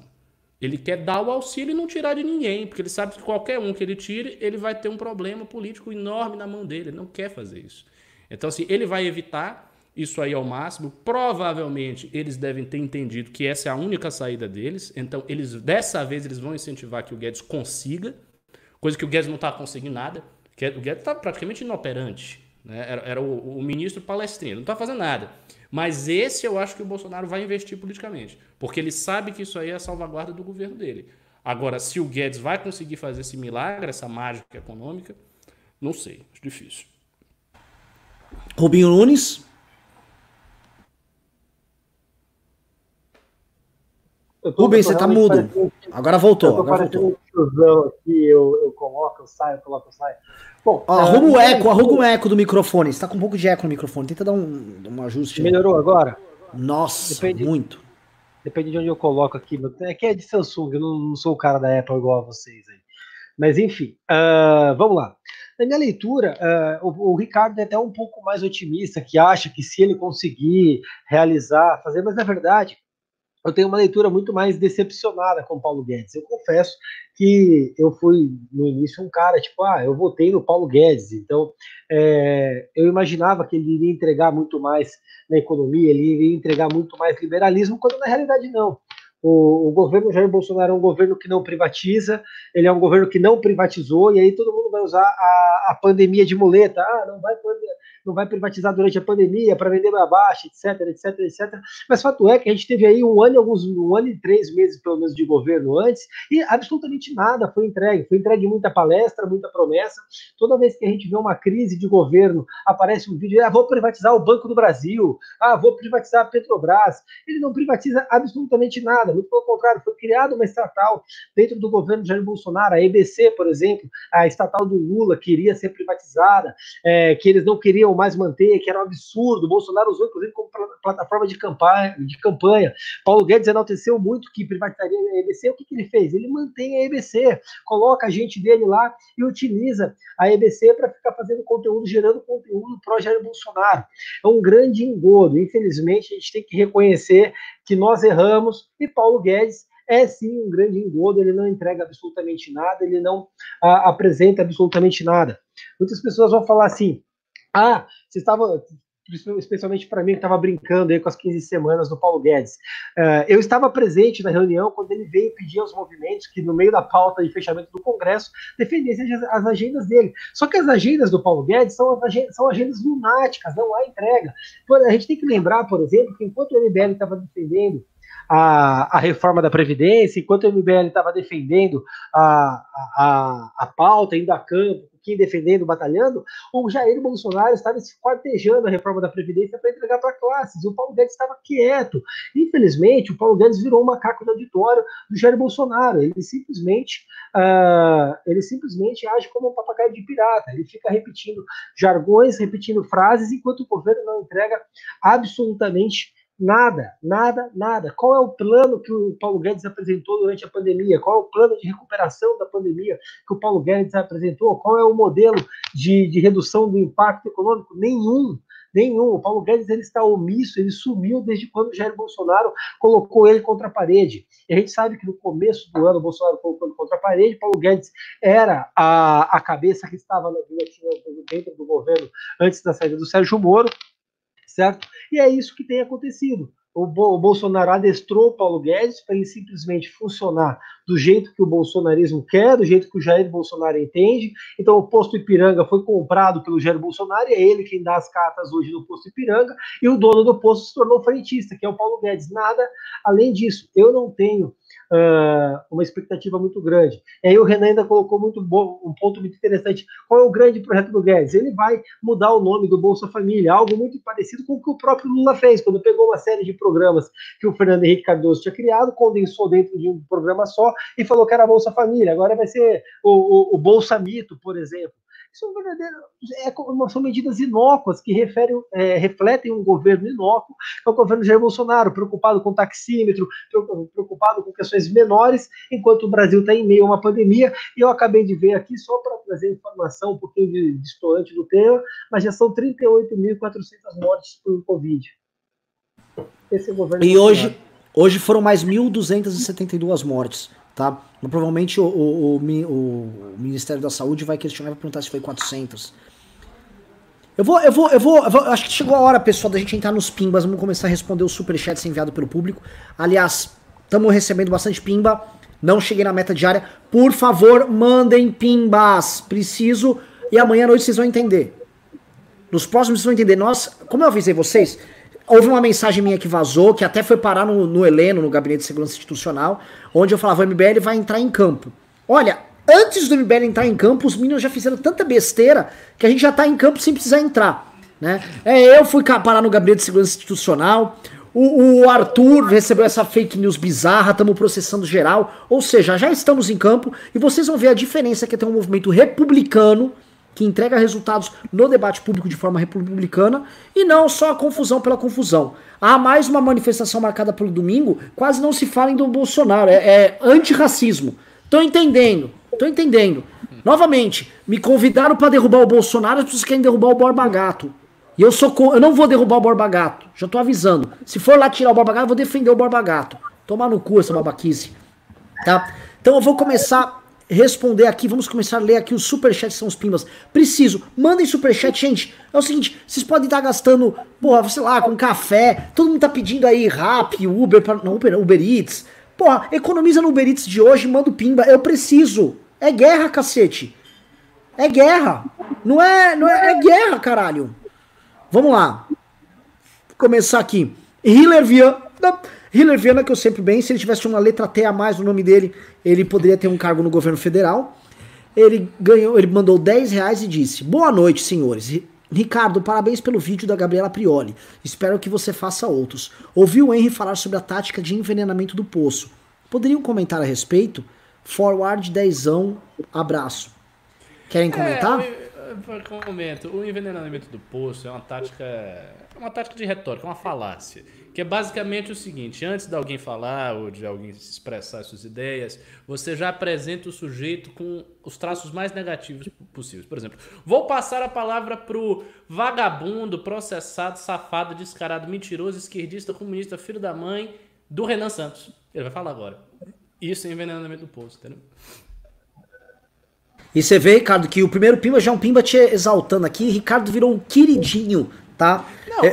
a, a, audiência, a, a, propósito, a audiência desse vídeo tá baixa, mas as pessoas que viram o comentário, todo mundo gostou, né? Gostou muito do vídeo, assim, os comentários bem, bem elogiosos mesmo. É, exato. Mas eu não gosto muito, eu, eu, não, eu continuo achando que eu não gravo direito. Eu tava vendo um vídeo do Kim hoje, eu vi o vídeo do Kim e vi o meu vídeo. E disse, não, não, não bate. A, a, linguagem com o meio de comunicação eu acho que não fica exatamente adequado. Mas enfim, se vocês quiserem que eu grave mais, um dia, quem sabe. O Renan, o Renan sempre me empurra para gravar. Né? Ele grave isso, grave aquilo. Ele, ele fará isso em breve, eu, eu vou gravar de novo. Leonardo II mandou quinzão e disse: A solução pro nosso povo vou dar. Negócio bom assim, ninguém nunca viu. Tá tudo pronto, agora é só vir pegar. A solução é processar fake news. Ó, não, não vamos pagar nada. Quer dizer, quem vai pagar é os processados aí. Vamos pagar bastante, hein, Rubinho? Cara, hum? eu tô, tô, animado com a sucumbência que vai vir isso aí, viu? Ô, oh, delícia, ô, oh, delícia, ô, oh, delícia, ô, delícia. Juliano Lerrer mandou. Juliano Lerrer mandou 10 reais, 2 reais disse: Carmelo é o Dudu Camargo da política. Dudu Camargo é talentoso, pelo amor de Deus. É, um dia sem ódio, um dia Ivon mandou 2 reais disse: Que história é essa do carinha que cagou nas calças? É o Carmelo que teve uma diarreia ao vivo no Congresso do MBL de 2018. Ele teve, pô. Não é nada desabonador. O menino, menino, menino teve lá, tiveram que trocar as calças dele. Né? A, a, ele sabe, amigos nossos, a musa, amiga dele, conversa muito no WhatsApp com ele, inclusive. Ele parece que expõe a vida dele lá tal. Carmelo, tá tudo bem. Você gosta de chamar os outros de ladrão, tá tudo bem. Você vai dar tudo certo, viu, Carmelo? Você vai longe na vida. Leonardo II mandou 15 reais, disse MBL. Kim, enviem esse processo direto para o STF. Não é possível. Essa gente está cuspindo e rindo da cara da PF e do Alexandre de Moraes. Vamos provocar o STF para alguma atitude. Então, sem moral. A gente já abordou aqui. Alguém quer comentar, Rubinho? Não, existe forma. Então, assim, a gente não quer simplesmente fazer pirotecnia como eles fizeram, criar um, um factoide para gerar notícia. Existe forma e a gente tem um objetivo, que as pessoas sejam punidos. Então, isso vai para o Ministério Público Eleitoral, uma cópia vai para a CPMI nas fake news, outra cópia vai para o para o STF, e outra cópia vai também para o processo de cassação da chapa do Bolsonaro. Afinal de contas, como a gente tem um modus operandi desenhado, eu acho que isso pode ser muito útil para todas as investigações.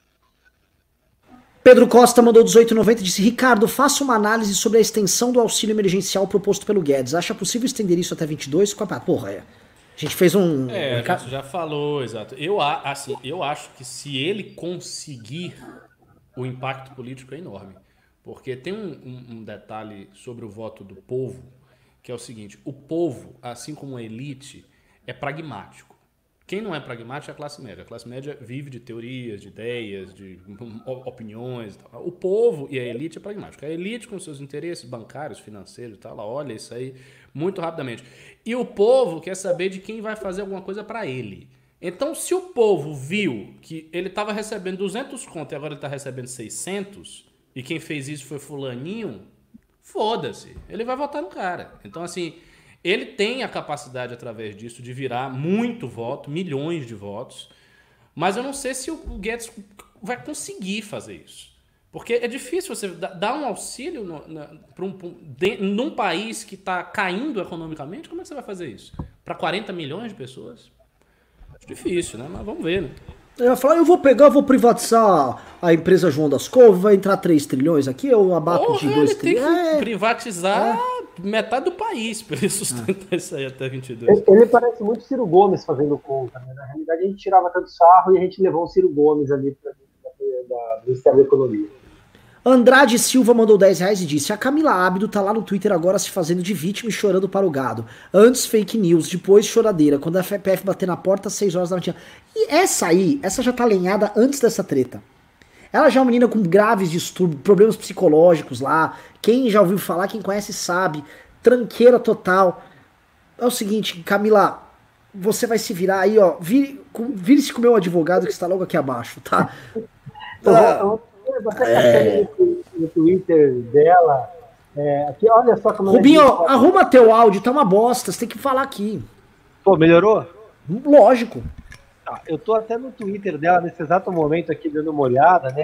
É, ela tá realmente chorando as pitangas, dizendo que, que não foi assessora, ela foi sim do, do coronel Nishikawa, tá? É importante lembrar isso. Inclusive, eu coloquei na representação contra ela. Agora, ela é muito valente quando ela vai lá criar notícia falsa, divulgar. Perde a valentia quando tem que responder por isso. O mundo é assim. Entendeu? Se você age de acordo com as leis, você simplesmente não tem nenhum problema na justiça. Fácil. Ó, o Bruno Vandetta mandou 3 reais, disse, poderia chamar o Reni pra uma live, vamos chamar. Eduardo Toreda mandou 2 reais, disse, califado do MBL e mandou umas bombas. Tá a caminho. Agora que eu descobri que o público gosta mesmo do Ricardo.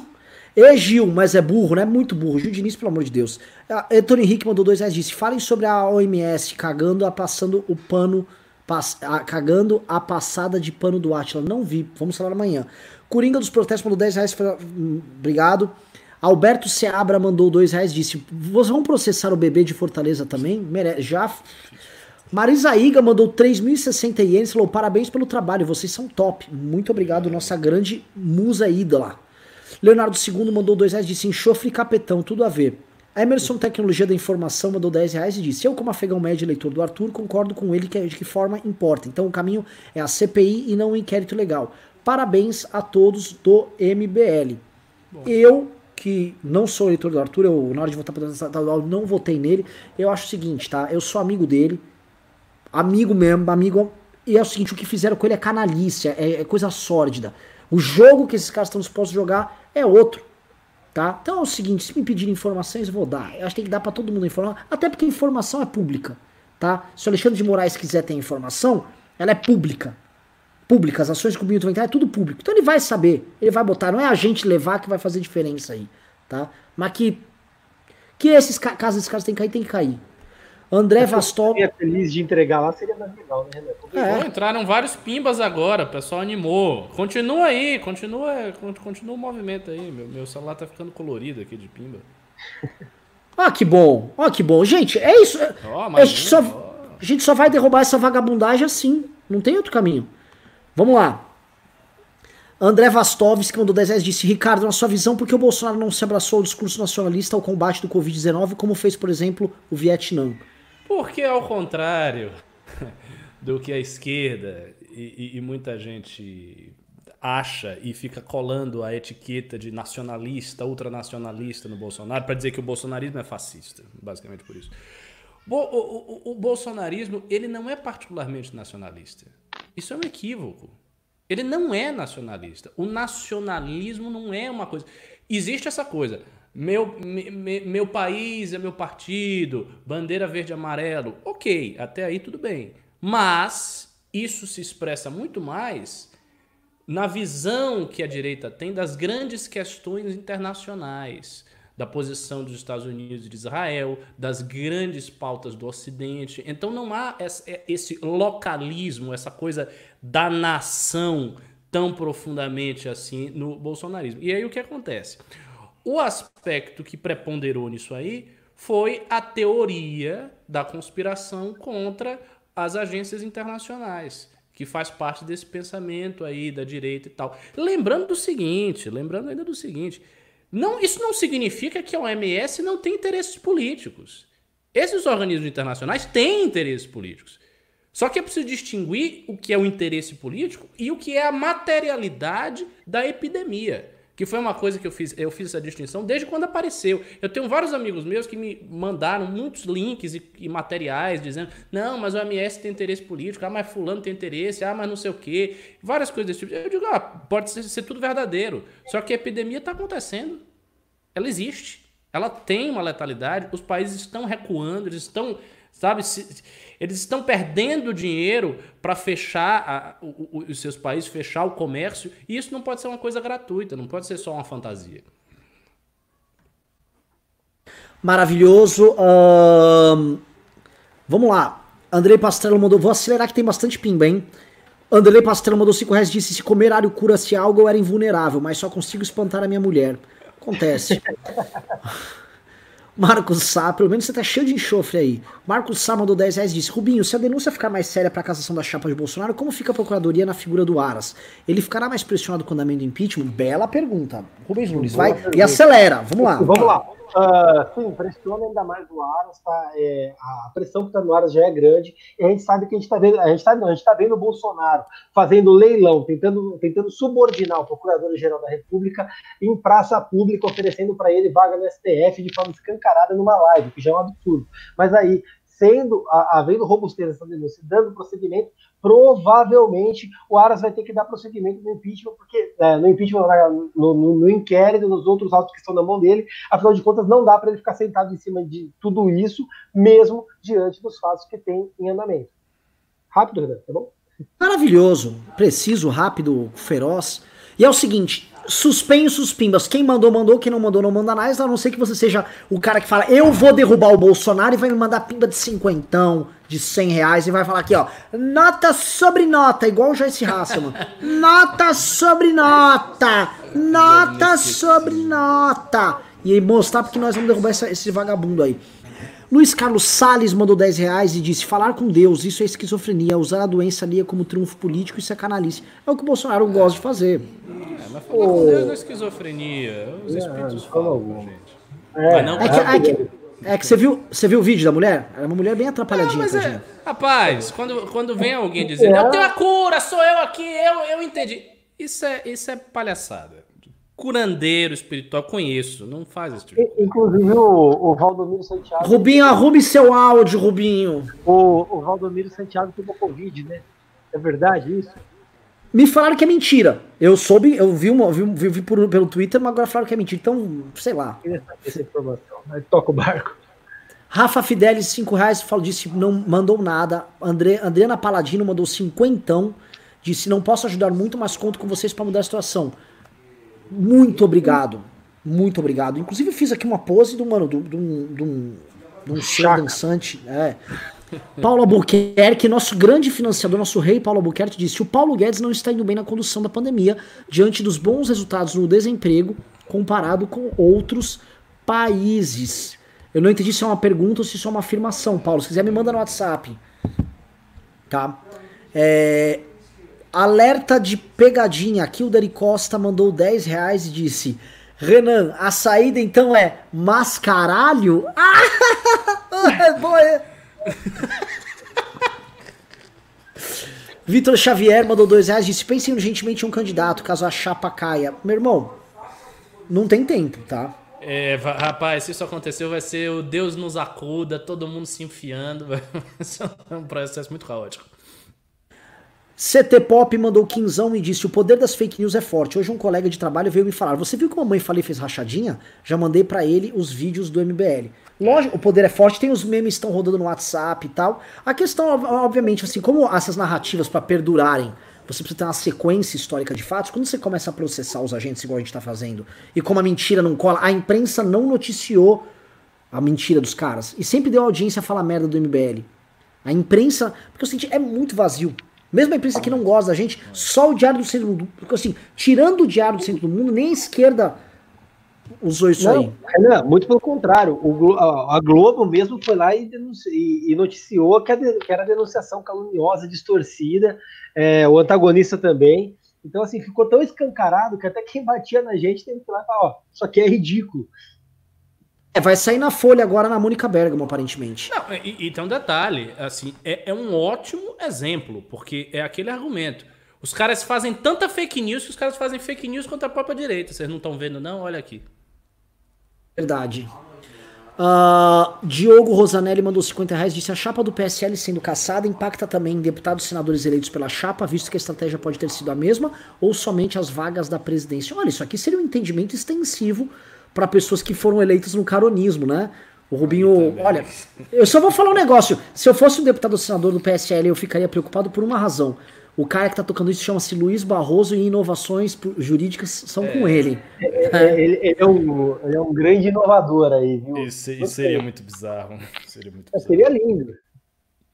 Rubem Felipe Bernardo é novo membro do canal. Carlos Xoxô, muito obrigado. Eduardo Tenório mandou 5 reais. Disse: Sérgio Moro está claramente candidato. Acham que numa cassação de chapa Bolsonaro barra Mourão, o ex-juiz e ex-ministro pode tentar a presidência? Acho. Eu acho que se ele tem um projeto para 22, mas eu acho que é o único nome que eu acho que se a gente for pego no atropelo, taca aí e vai. Ex exatamente. É, seria, um, um seria, um grande Moro... nome.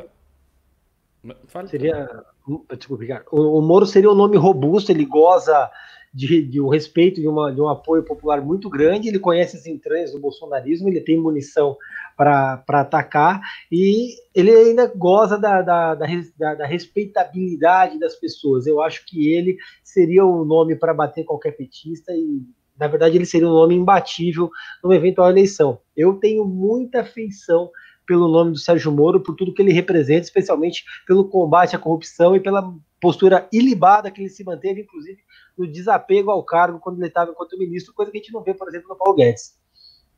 Ainda tem outro detalhe só para completar. Para o Moro ir até 22 é difícil porque ele tem que ficar no holofote até lá. Se a coisa acontecer agora, ele está no holofote. Então isso é benéfico para ele. Eu só queria anunciar, tá, que ainda que o Arthur tenha saído, se sagrado vencedor nesse duelo contra os mentirosos do bolsonarismo, provavelmente nosso grande herói, nosso Aquiles brasileiro, está com Covid. Digo isso porque ele tá. Sério? Estou falando sério, não estou brincando. Porque, Arthur? assim, eu tô falando. É, eu, eu pedi pro Arthur entrar na live aqui e a febre que ele tava ontem, ontem ele fez o news já doente, baleado. Hoje ele tá apresentando praticamente todos os sintomas, eu tô preocupado. Tá? Tô preocupadão. Juliano Lerrer mandou 20 reais e de. Não, não. A Taninha Moreira mandou 15 dólares australianos e disse: Por mais pessoas capacitadas e de bem no governo como vocês, vocês são a luz no fim do túnel, a esperança. Não desistam, vocês são essenciais, meninos. Agradeço demais. Só não, seja, só não faça essa, esse depósito de esperança tão grande. É, assim, nós que falamos assim, ah, nós, nós não prestamos, mas mantenha um certo ceticismo. Faz o que nem está fazendo, participa, doa para as iniciativas que você concorda, vai atuando e sempre tem o desconfiômetro ligado. Mesmo conosco, com todo mundo, é, é natural do ser humano, tá? Porque eu gostei que você seja, eu, eu quero que eu quero mostrar assim, haja conosco dessa maneira para eu poder cobrar que você haja desta maneira com outros também. Juliano Lerner mandou 20 reais e disse: Pessoal, a queda está dada e levará a direita pelo ralo. Precisamos intensificar a ideia das prévias, levantar nomes e enfrentar os agentes políticos mais proeminentes da esquerda. Temos que escapar dessa insanidade bolsonarista. Estamos vendo. Estamos vendo isso mesmo, fique tranquilo. O Corujão mandou cinquentão e disse: Ricardão, você não acha que a flexibilização da quarentena nesse momento é um risco enorme para o país, tanto econômico como sanitário? Estamos precedendo o colapso? Eu até acho, cara, mas o que está acontecendo desde o início da dita quarentena brasileira é que ela não tá ocorrendo. A, a, quarentena é muito mambembe, tem muita coisa aberta. E hoje, nesse momento, já tem muita coisa aberta, inclusive aqui na capital São Paulo. A verdade é que as pessoas não estão fazendo a quarentena. Eu fiz, eu estou fazendo quarentena rigorosamente, eu não saio para nada. Com a única exceção do mercado e da farmácia. E, e sair para gravar o vídeo do MBL. Fora isso, eu não saio. Mas as pessoas não têm essa consciência. Então, até as pessoas que poderiam ficar dentro de casa, elas estão saindo. Então, essa é a realidade do Brasil. Pá, vamos lá. Uh... Mandaram 10 reais aqui, não sei quem foi. Disse: surgiu uma reportagem sobre o pai do Weintraub, Mauro, professor universitário a quem os filhos tentaram interditar. A loucura dos irmãos é a rebeldia juvenil. Surgiu a hashtag abraço seus filhos, Mauro. Cara, eu vi matéria sobre isso, é nojento. Os caras querem é, interditar o pai de 61 anos. E o pai não tá doido, é porque eles discordam do pai. Esses dois irmãos Weintraub são uns insanos uns insanos. Ah, figuras. O, Bom, pai tem um patrimônio, Renan, a matéria falou, eu não vi, mas me ocorre pensar nisso, porque quando você intervém, você fica responsável pelo patrimônio da pessoa. É quase esse, herança de pessoa viva. Este é um trabalho para Rubens Nunes. Eu digo isso. Vamos vou averiguar isso aí. EIGW mandou 37,90 e disse Força MBL. Hamilton Manuel Alves da Lima mandou 5 reais e disse necessário mostrar, mostrar para a população que ela foi gravemente ferida com tudo isso para que haja mobilização pelo impeachment. Precisamos nos mover. Fato. Felipe Santos mandou 5 reais disse: Paulinho Gogó trabalha no SBT ou no governo Bolsonaro? Quem acerta ganha cloroquina e um dente de alho. Nelson Gonçalves mandou 10 dólares e disse: O que concluir das acusações trocadas barra armadas entre Joyce e Zambari? Não acho que seja armado, não. Briga de cortiço. É, Aleph Gamer mandou 5 reais e disse: O problema da cassação é que reforça a narrativa petista que vai se fortalecer, assim manchando o nome da direita. Talvez o impeachment seja a saída politicamente falando, a gente já estressou esse tema. Acho que o impeachment é muito melhor. É capaz o Bolsonaro se queimando rapidamente nas próximas semanas de, ah, puta, baixou de 15%, vem uma cassação aí e vão falar que as manifestações antirracismo derrubaram o Bolsonaro que não é racista. Não duvidem. A Alexandre mandou 5 reais e disse: Renan, o que for mais rápido? Depois a gente se preocupa com a narrativa petista. Cuidado. Chalma Teixeira mandou 50 reais, disse vamos para cima, vamos para cima deles. Daniel Calliope mandou 10 reais e disse a cassação, se houver um novo presidente, ficaria 4 anos no poder ou só até o final de 22? Não, só até o final de 22. Caso isso aconteça, vocês acreditam que o Dória teria uma força política para ao menos vislumbrar o segundo turno? Eu acho que o Dória iria para 22. Eu acho, inclusive, que a. Manda aí, Rubinho. O Dória, o Dória teria que ser um completo idiota, inclusive, para concorrer agora, porque ele ia ter que renunciar ao mandato de governador dele aí com um ano e meio de novo, certo? Para tentar virar presidente da República. Ele seria realmente um alpinista. É, eu tenho certeza que ele sairia completamente humilhado disso. Eu acho que para 22 é, pode ser ainda. Agora, para agora, ele teria que ser um completo idiota. Uh, só queria relatar para vocês que no IMDB, site que ranqueia filmes e tal, o nosso filme não vai ter golpe, ele tem nota mais alta do que o Vingadores, o último filme aí. Então. o Alisson Kaiser mandou 5 reais, obrigado. Alexandre mandou 2 reais, disse o Ricardo é o cara. Claramente, esse aqui é o programa do Ricardo, é o Ricardo Nunes. Matheus Frois mandou 10 reais, disse voto 2 em nome dos ciristas infiltrados que não querem Lula. Minion Detector mandou 50 reais e disse: o caso do Arthur deveria ser falado no antagonista. Foi falado no antagonista, sim. Bela matéria, inclusive citando uma das figuras mais proeminentes da política brasileira, o senhor Renan Santos, com muitas citações dele. Hum, Alexandre André Lemes mandou 2 reais e disse: Covid não mata. 2. Covid tem cura. 3. Bolsonaro tem razão. Mastrange mandou. É, Mastrange mandou 50 reais e disse: Grande Mastrange, twitteiro dos bons também. Boa noite, mestres, tudo bom? Pendo para a opção 3, o que for mais rápido, para impedir que Bolsonaro indique juízes ao STF. Mas para evitar que a esquerda capitalize, precisamos relembrar os mortadelas virtuais e, se possível, processá-los por isso também. Ricardo Almeida. Olha, eu concordo com você, assim, eu prefiro o impeachment e eu não tenho essa pressa toda em relação ao Bolsonaro, porque embora eu acho que é um governo ruim, eu acho que a periculosidade do governo é grandemente exagerada. Só que, veja só, para você processar. Como é que a gente vai fazer isso? A gente vai fazer uma investigação de fake news na esquerda inteira? Com que recursos? Com que dinheiro? Com que estrutura para provar que é fake news e provar todo mundo? Isso é difícil. Isso é uma operação muito abrangente. Você teria, por exemplo, que examinar todos os jornais da esquerda, todos os inúmeros blogs, figuras. É, é complicado, não é tão, tão fácil assim. Eu acho que fazer um media watch da direita deveria ser uma iniciativa supra-organizacional. Gente do novo MBL deveria fazer um media watch da direita e começar a verificar fake news de todo mundo. Da direita e da esquerda também.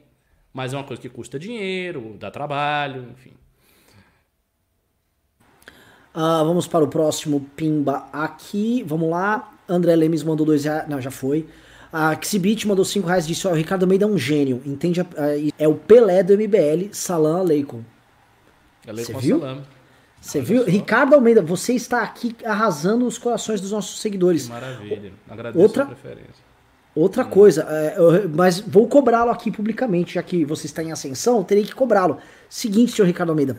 Eu, o Male, o Male ao Brasil mandou um pimba faz dois dias atrás, muito bom, falando de autoridade espiritual e poder temporal aqui. E tive eu que conduzir essa resposta, sendo que o senhor não estava aqui. Então estou desafiando o senhor a fazer uma live comigo sobre isso. Isso pode, vai, Ricardo. vamos, vamos. É, é o seguinte, eu vou explicar. É que o Renan quer porque quer que eu fale de René Guénon. Aí ele, ele fica indo por todos os lados, porque ele é uma pessoa muito insistente, o que é um bom traço para um líder. Aí ele quer me empurrar. Ele, não, vamos falar de autoridade espiritual e poder ter. Que é só o título de um livro de René Guénon. É o título. Título do livro. É, um dia, um dia, um dia, quem sabe. É muito bom. E é, é, é essa treta. E, o, o Malé Brasil mandou no contexto da briga Olavo versus Bolsonaro. Ah, ele sabe tudo. Malé, ah, Malé muito foi um dos bom. caras que eu conheci no início da minha caminhada aí nos perennialistas. André Lemes mandou dois reais e disse: evite pneumonia com alimentos anti-inflamatórios e com bebidas e coisas alcalinas. Eu, eu entendi a sua, a sua vibe, André Lemes. Você falou também: durma bem, ah, coma água e vitaminas para manter imunidade. Bruno Vendetta, gostei desse nome, diz: trabalho como cobrador de ônibus de juiz de fora e o que eu vejo de gente falando mal do governo Bolsonaro nos ônibus é enorme. E olha que aqui é uma cidade bolsonarista por causa da facada. É, e Juiz de Fora é uma das cidades que fazem parte daquele círculo de cidades e regiões, tanto em Minas quanto no Rio, que saiu do PT e votou no Bolsonaro. E estão voltando. Isso significa que Bolsonaro, candidato em 2022, é nossa derrota. Não, eu não estou vaticinando aqui, tá? Mas é possível.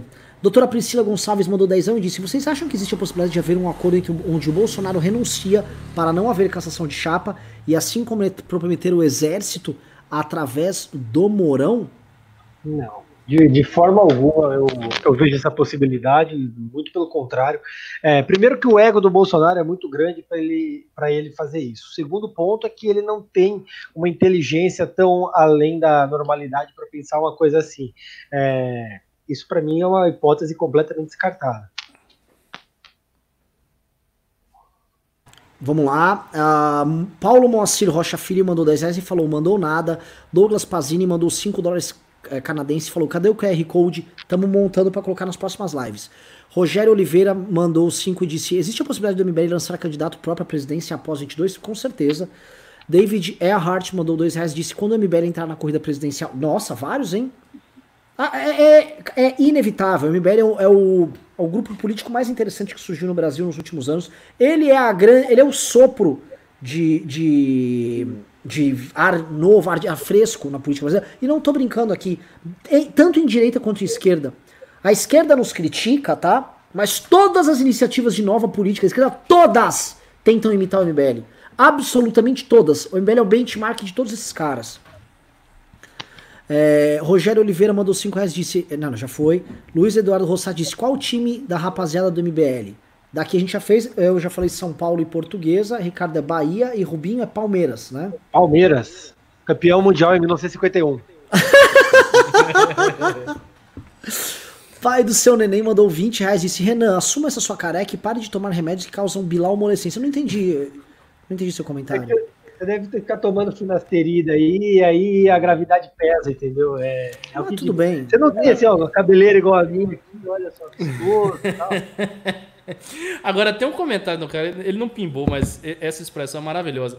Ostrogados. Caralho, maravilhosa. Maravilhosa. Vou usar isso aí, cara, é muito bom. Vou mandar alguém fazer um meme de um, de um, de um boi vestido de um germânico, assim, e com uma clava na mão, uma, um machado, assim. Velho, ostrogado. Tipo, o ostrogado. É, o, é, o Anishada mandou 790 e disse: Boa noite, vamos lutar pelo Brasil. Obrigado e vamos e vamos vencer. Christian Soares mandou 5 reais e disse: Está aqui o pimba da queda. Boa, com cassação de chapa não seria o caso de explorar a narrativa do estelionato eleitoral? Então, é, é que isso vai ser explorado não só por nós, né? O problema é que gente o estrelato eleitoral para o nosso eleitor, em tese, ele não se materializaria na, na cassação de chapa. A cassação de chapa materializaria o discurso de outros, porque a esquerda já tá falando da questão da fake news para valer desde 2017, para valer tá, tá, tá mundial. Após a eleição do Trump, trouxeram essa narrativa para cá, implementaram aqui, e aí você falar que a direita chegou ao poder no Brasil via fake news é uma delícia. Os livros de história estão prontos, prontos para receber isso aí. Uh, Bruno Seneghini mandou 5 reais disse: Ricardo, o vídeo ficou top. Quanto mais te acompanho, mais eu fico seu fã. Chamem o Luan Esperante para falar de economia. Renan, valor baixo, mas todo dia. É isso. Glemilson Ronovielli mandou 50 reais disse: tá aí, para vocês derrubarem esse canalha. É pouco, mas é isso é para vocês não desistirem para cima. É isso que eu preciso, Gleison. Muito obrigado. É isso que preciso. É pau, é guerra. Tiro, porrada e bomba. Renato Juiz Júnior Alves Dias disse, mandou 5 reais disse: não temos políticos como Margaret Thatcher e Ronald Reagan. Política aqui não tem ideologia, só tem interesse. Tem ideologia sim, é, bastante. Tem ideologia, tem Ah, não dá pra negar que a galera que votou no Amoedo, por exemplo, tinha uma ideologia. Não, não dá para negar que a esquerda, em grande parte, se move ideologicamente falando. E eu posso falar a ponto de darem tiro no próprio pé. Eu sei que a esquerda foi a maior interessada nesse benefício dos 600 reais e andar, porque é uma tese que eles defendem há muito tempo. E agora o Bolsonaro quer efetivar para transformar isso no Bolsa Família dele, né, para ganhar eleitoralmente, e eles vão ter que apoiar. Eles estão com uma sinuca de bico, e assim, se fossem só pragmáticos, eles estavam nem ligando. Mas não, é, é, é tem sim. Uh, Gilmar Filho mandou 10 reais disse: Sou de direita, eleitor do Bozo e quero que ele seja removido do poder o mais rápido possível. O medo da esquerda voltar não pode nos impedir de fazer o que tem que ser feito. Maravilhoso. Nilva Reis mandou 15 reais, disse, mandou nada. Ah. Ah, eu sou burrinho. É, mandaram 18,90 e disse: vocês fazem parceria com o Novo em suas atuações no Congresso na Leste? Porque não apoiam o partido e não se filiam. O Novo não nos quer lá dentro, tá? Esse é o começo da, da para começo de conversa. Eu, eu tentei me filiar ao Novo, fui tive umas conversas com o pessoal uh, no ano passado, né, tinha interesse em entrar no partido, eu gosto muito das ideias, mas infelizmente uh, a recíproca não era verdadeira e não gosto da nossa da atuação, então tá, segue o jogo, a gente continua gostando deles. Thiago Félix mandou 10 reais disse: vão vir vai vir dinheiro suficiente com os processos para o Renan parar de pedir pimba? off-topic, viram a Janaína no pânico, mesmo não concordando com ela em alguns pontos, foi bastante elegância. É, Rubinho tem que trazer aí. Mas é o seguinte, olha, o, o, a Janaína, ela é, ela sabe se expressar, ela fala muito bem, ela foi muito bem no processo de impeachment. Ela está agora professando ideias erradas. Luiz Eduardo Rosati mandou dois reais e disse: Ricardo, seu vídeo foi muito bom hoje, vocês são top. Ricardo, você vê? Ninguém elogiou meus vídeos, só você. Ah, para com isso. Ah, penso, já vi, já vi o seguinte, eu, eu, hoje um dia já fui queridinho desse canal. É, é que, é, que, é que você é o jogador titular, a pessoa já tá acostumado, quer ver essa alternativa e tal, só isso. Ah, tô vendo aí, ninguém gosta de mim coisa de criança, né? Tô Jerry? É, é, é. Dizer, olha, o, o Rubinho é um cara inteligente, gosto das análises do Ricardo, mas o Renan é a melhor pessoa do mundo, ele é lindo, ele é fofo, ele é uma graça. E tem um sorriso. E tem um sorriso. É, é, Vitor Freitas mandou 5 reais, disse parabéns pelo trabalho. Mauro Garcia mandou 50 reais. Muito obrigado, Mauro. Juca Maximus mandou 2 reais, disse: Renan, agora é game over pro Bolsonaro. Toma doisão. Muito obrigado. Júnior Ribeiro mandou 10 reais e disse: Não vi programa desde o início. Já se arrependeram de convidar Orlando Silva e ter apoiado o comentário de canhota? Em geral, apoio o posicionamento do MBL, mas fiquei meio chateado quando vi isso acontecer. Eu, eu queria entender onde que você conviver, convidar um cara que você discorda na, na tua casa, o MBL News é a nossa casa, nos torna um esquerdista. Eu, eu queria entender, porque, assim, veja só, nós somos, nós estamos sendo, estamos até destoando de muita gente da isentosfera que já está se abraçando à esquerda. A, a, a, gente topa conversar com o cara, ao mesmo tempo a gente topa manter nossos valores intactos. Será que é possível? Eu tenho que só xingar ele? Será que eu preciso só xingar ele o tempo todo, mesmo não funcionando politicamente falando, eu só xingá-lo o tempo todo? Eu queria entender se a gente vai ficar na infância política. Até quando? Cara, chegou a imagem do Ostrogado. Aonde? Sério? Cadê? Muito bom. Meu Deus! Manda pro Matheus, que tá fazendo aqui a, a moderação, o Matheus Sampaio. Pra ele colocar no ar o ostrogado aqui. Eu tô encaminhando agora, peraí. Pai do seu neném mandou 10 reais e disse: Renan, pare de se preocupar com o cabelo da cabeça e cuide do careca, realmente importa pra sua felicidade. O Alexandre. vou, vou, vou cuidar do Alexandre de Moraes. Muito bom. O, o, pai do seu neném tá falando pra gente mandar as nossas provas aí pro Alexandre de Moraes, hein? É isso que ele tá falando. Se tem um careca hoje que me faz feliz, é ele. Mauro Yamaguchi mandou 5 reais e disse: Viva o Borba Gato. Nem conheço o fã. O Borba Gato foi um dos maiores é, bandeirantes de São Paulo. Era um caçador de índio, escravizava índio, também uh, lutava lá para encontrar ouro. Mas foi um dos prováveis descobridores de ouro aí nessas bandeiras que eles fizeram indo para Minas Gerais. E é um cara, é um homem da época dele. Aliás, assim, não quero tomar muito tempo. Ricardo, por favor, gaste dois minutos aqui, acabando com essa babaquice, por favor. Não, basicamente é o seguinte: primeiro, você não pode julgar todas as épocas históricas a partir do seu standard moral. É importante lembrar que os nossos critérios morais, eles também derivam do processo histórico. Não haveria, por exemplo, essa rejeição da escravidão, essa rejeição do colonialismo, se a gente não tivesse 300 anos de, iluminista, de iluminismo, 300 anos de liberalismo. E, no entanto, John Locke tinha ações no, no comércio de escravos. E é o pai do liberalismo. Como é que concilia essas duas coisas? É muito simples. As pessoas que vivem no seu tempo compartilham dos valores que estão no seu tempo. Na época que esses caras estavam atuantes, caçar índio, escravidão, era uma coisa comum, a sociedade inteira fazia. E o que distinguiu o sujeito não é ter feito isso, é ter feito coisas extraordinárias no seu tempo. Por exemplo, as pessoas foram lá vandalizar a estátua do Churchill, dizer, ah, porque ele foi, ele foi racista né? porque o Churchill administrou o Império Britânico, que era realmente um império que tinha uma série de colônias, e ordenou certos massacres, certas posições muito duras, especialmente na Índia. Isso aconteceu mesmo. Pois bem, ele fez isso. Só que qualquer outro cara no lugar dele provavelmente faria algo semelhante. Provavelmente faria algo semelhante. E o que é que distingue? E o que é que dá a grandeza do Churchill? O que dá a grandeza do Churchill foi ele ter enfrentado o fascismo e ter enfrentado o nazismo com aquela coragem, com aquela habilidade, com aquela grandeza de estadista e ter conseguido vencer isso aí. Né? E, e quando esses caras fazem esse tipo de tábula rasa da história, eles apagam tudo isso, dão uma interpretação mais rígida possível a partir dos nossos valores atuais e querem reescrever toda a história, se esquecendo que daqui a 100 anos, talvez eles sejam reescritos por outras gerações que consideram tudo que eles fizeram um absurdo. Pois é, muito bem colocado. Túlio Silva mandou 10 reais, muito obrigado. Natácia Miller, olha, Natácia com S e J. Natácia Miller, você seria uma espia russa? Mandou 10 reais, muito obrigado. Max Santos mandou 5 reais, muito obrigado. Maria Lemos mandou, grande Maria Lemos, nossa heroína de Belém, mandou 50 reais, disse, dá-lhe no carteiro e caterva de bolsopetistas, hashtag Mberi. Rubinho já tá cuidando disso, fique tranquila. Axon Emílio mandou 20 reais disse Tó. É, uma pessoa mandou 5 reais disse Renan, vocês não foram rápidos demais ao expor ao invés de segurar e depois mascarar? Não! Porque a, a, a destruição de reputação do, do Arthur estava acontecendo ontem. Se a gente não brecasse, para muita gente ia ficar que o Arthur faz rachadinha. Que o Ricardo aqui, ó, tava separando o salário dele para mandar pro Arthur.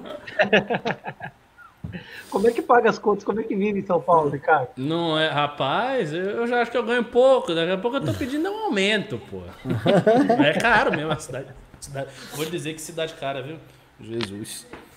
Olha, Talita Acadroli, a, a, a, comedora de polenta da Serra Gaúcha, a menina não para de comer polenta, mandou 50 reais, não falou nada, muito obrigado.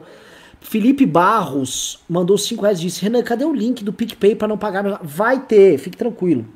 José Neto mandou 5 dólares, disse: Com Moro nos holofotes, você acha que TSE pode caçar a chapa do Bolsonaro?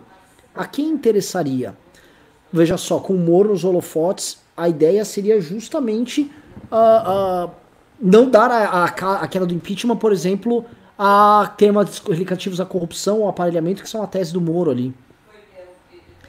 Alan Eike Kondo mandou 5 então, muito obrigado, disse vergonha de alguns integrantes do Novo. Tamo junto com eu posso falar disso, tá? Atenção. Tem que dar zoom, Matheus. Dá um zoom aí no, no, no ostrogado. Mais um, mais um, mais um. Vamos zoom. Caramba, esse aí é o gado de ataque, né? Pô, esse gado tá poderoso.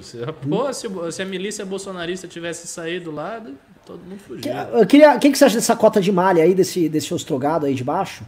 Tá meio feminina, né? Tá parecendo um peitinho. Ah, é uma vaca! É uma vaca. Desce de novo, Matheus, é uma, vaca. Olha só.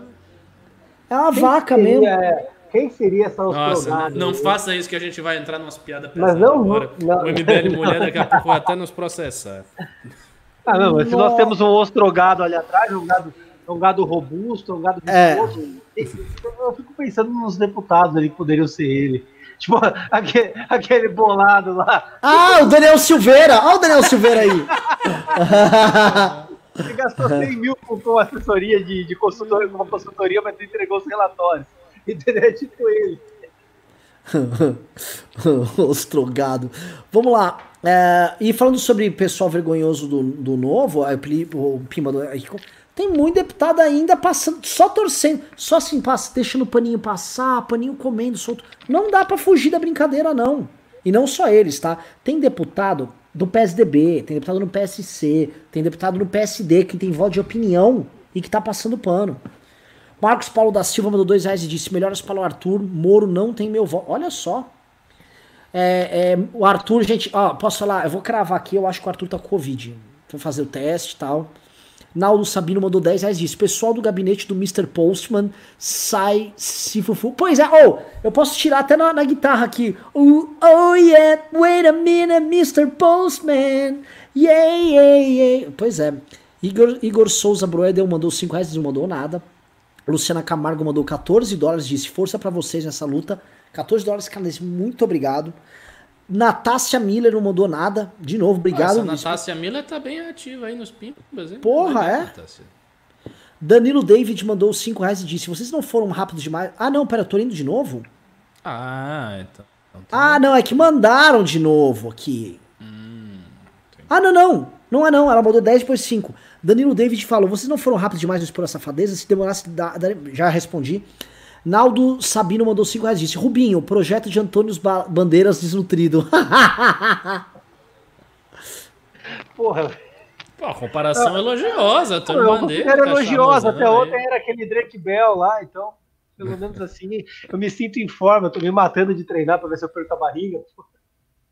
A Alan Almeida mandou 5 reais disse: Renan, o que você tem contra a professora Daiane Pimentel? Não é hora de união da direita? É a união, ela lá e a gente aqui. Não tô atacando ela.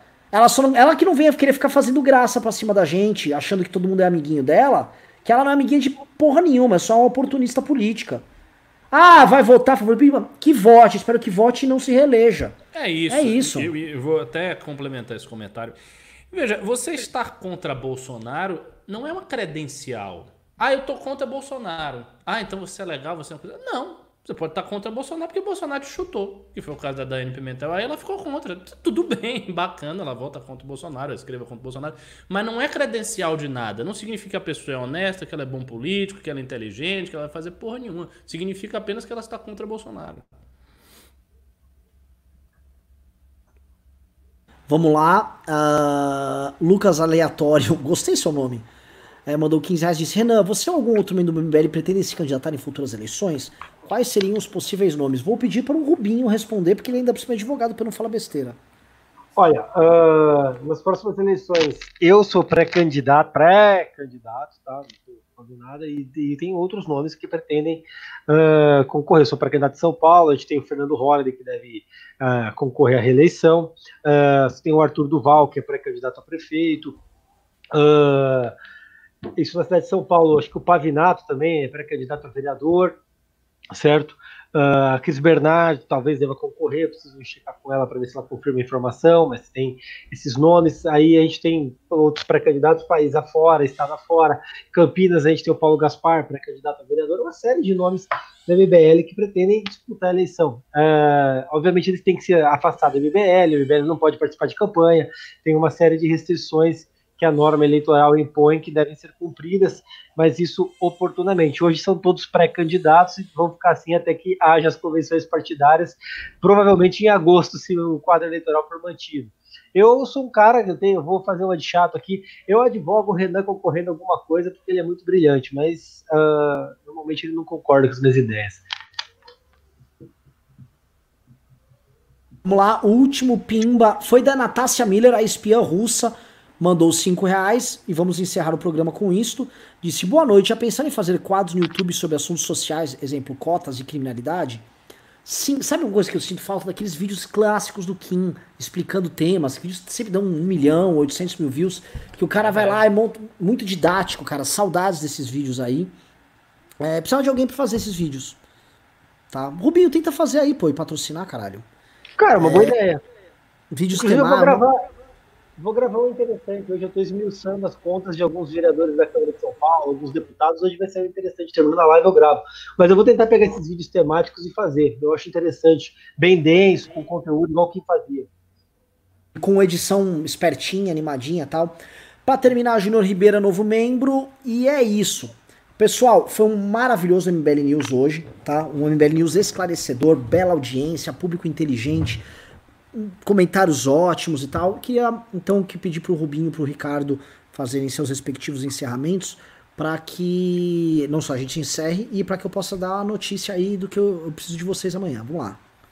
Bom, agradeço a todo mundo que teve a paciência de nos acompanhar por essas duas horas maravilhosas aqui no MBL News. Obrigado, Ricardo. Obrigado, Renan. Obrigado a todos que tiveram a paciência. Gente, não se deixem levar por conta dessas denúncias, essas bobagens que estão vindo na internet. A gente vai, a partir de agora, a gente vai tomar a ação e reação. Então, essa galera vai ser punida e podem ter certeza que eu vou empenhar tudo que eu puder para que cada um que fez uma bobagem, que falou mentira, que fez parte desse crime contra o Arthur e contra qualquer pessoa do MBL, seja responsabilizado. A lei está aí para ser cumprida e a gente vai fazer valer. Obrigado e uma ótima noite para todos. Nossa, que encerramento bom, viu? Você não vota num cara desse? O cara falando desse, você não vota, não passa credibilidade. Não, não, não. não. Então, é só isso que eu queria dizer. Não, é, é, é eu não sei, o cara, simplesmente pare de falar isso. É, o, Arthur, o, Arthur, é meu amigo, cara. Então eu fico muito puto quando eu vejo algum amigo meu sendo vítima de uma injustiça. É seguinte, o meu encerramento é me acompanhe no Twitter, arroba Ricardo MBL e obrigado pela audiência de vocês. E o meu encerramento é o seguinte: vocês que são de São Paulo, mas de todas as capitais do Brasil, mas especialmente de São Paulo, entrem em participe.mbl.org.br porque nós temos uma missão para vocês amanhã. Entrem nos grupos de WhatsApp. É grupo, vai lá, seleciona, entrem já. Entrem que nós temos missões para amanhã. Outra coisa, Quer ter MBL News de manhã? A gente tá montando um canal do MBL News que, é um, chama MBL News. Tá? Já tá tendo as lives batendo 300 pessoas. Logo mais vai chegar mil pessoas a live matinal. E eu quero que ele seja um canal que vai ficar o dia inteiro ao vivo. O canal do MBL News. Que não é esse canal aqui. E um dia a gente até migra esse programa pra lá. Tá? Então, por favor, se inscreva no canal, participe conosco e obrigado, beijos e abraços. Valeu, fui.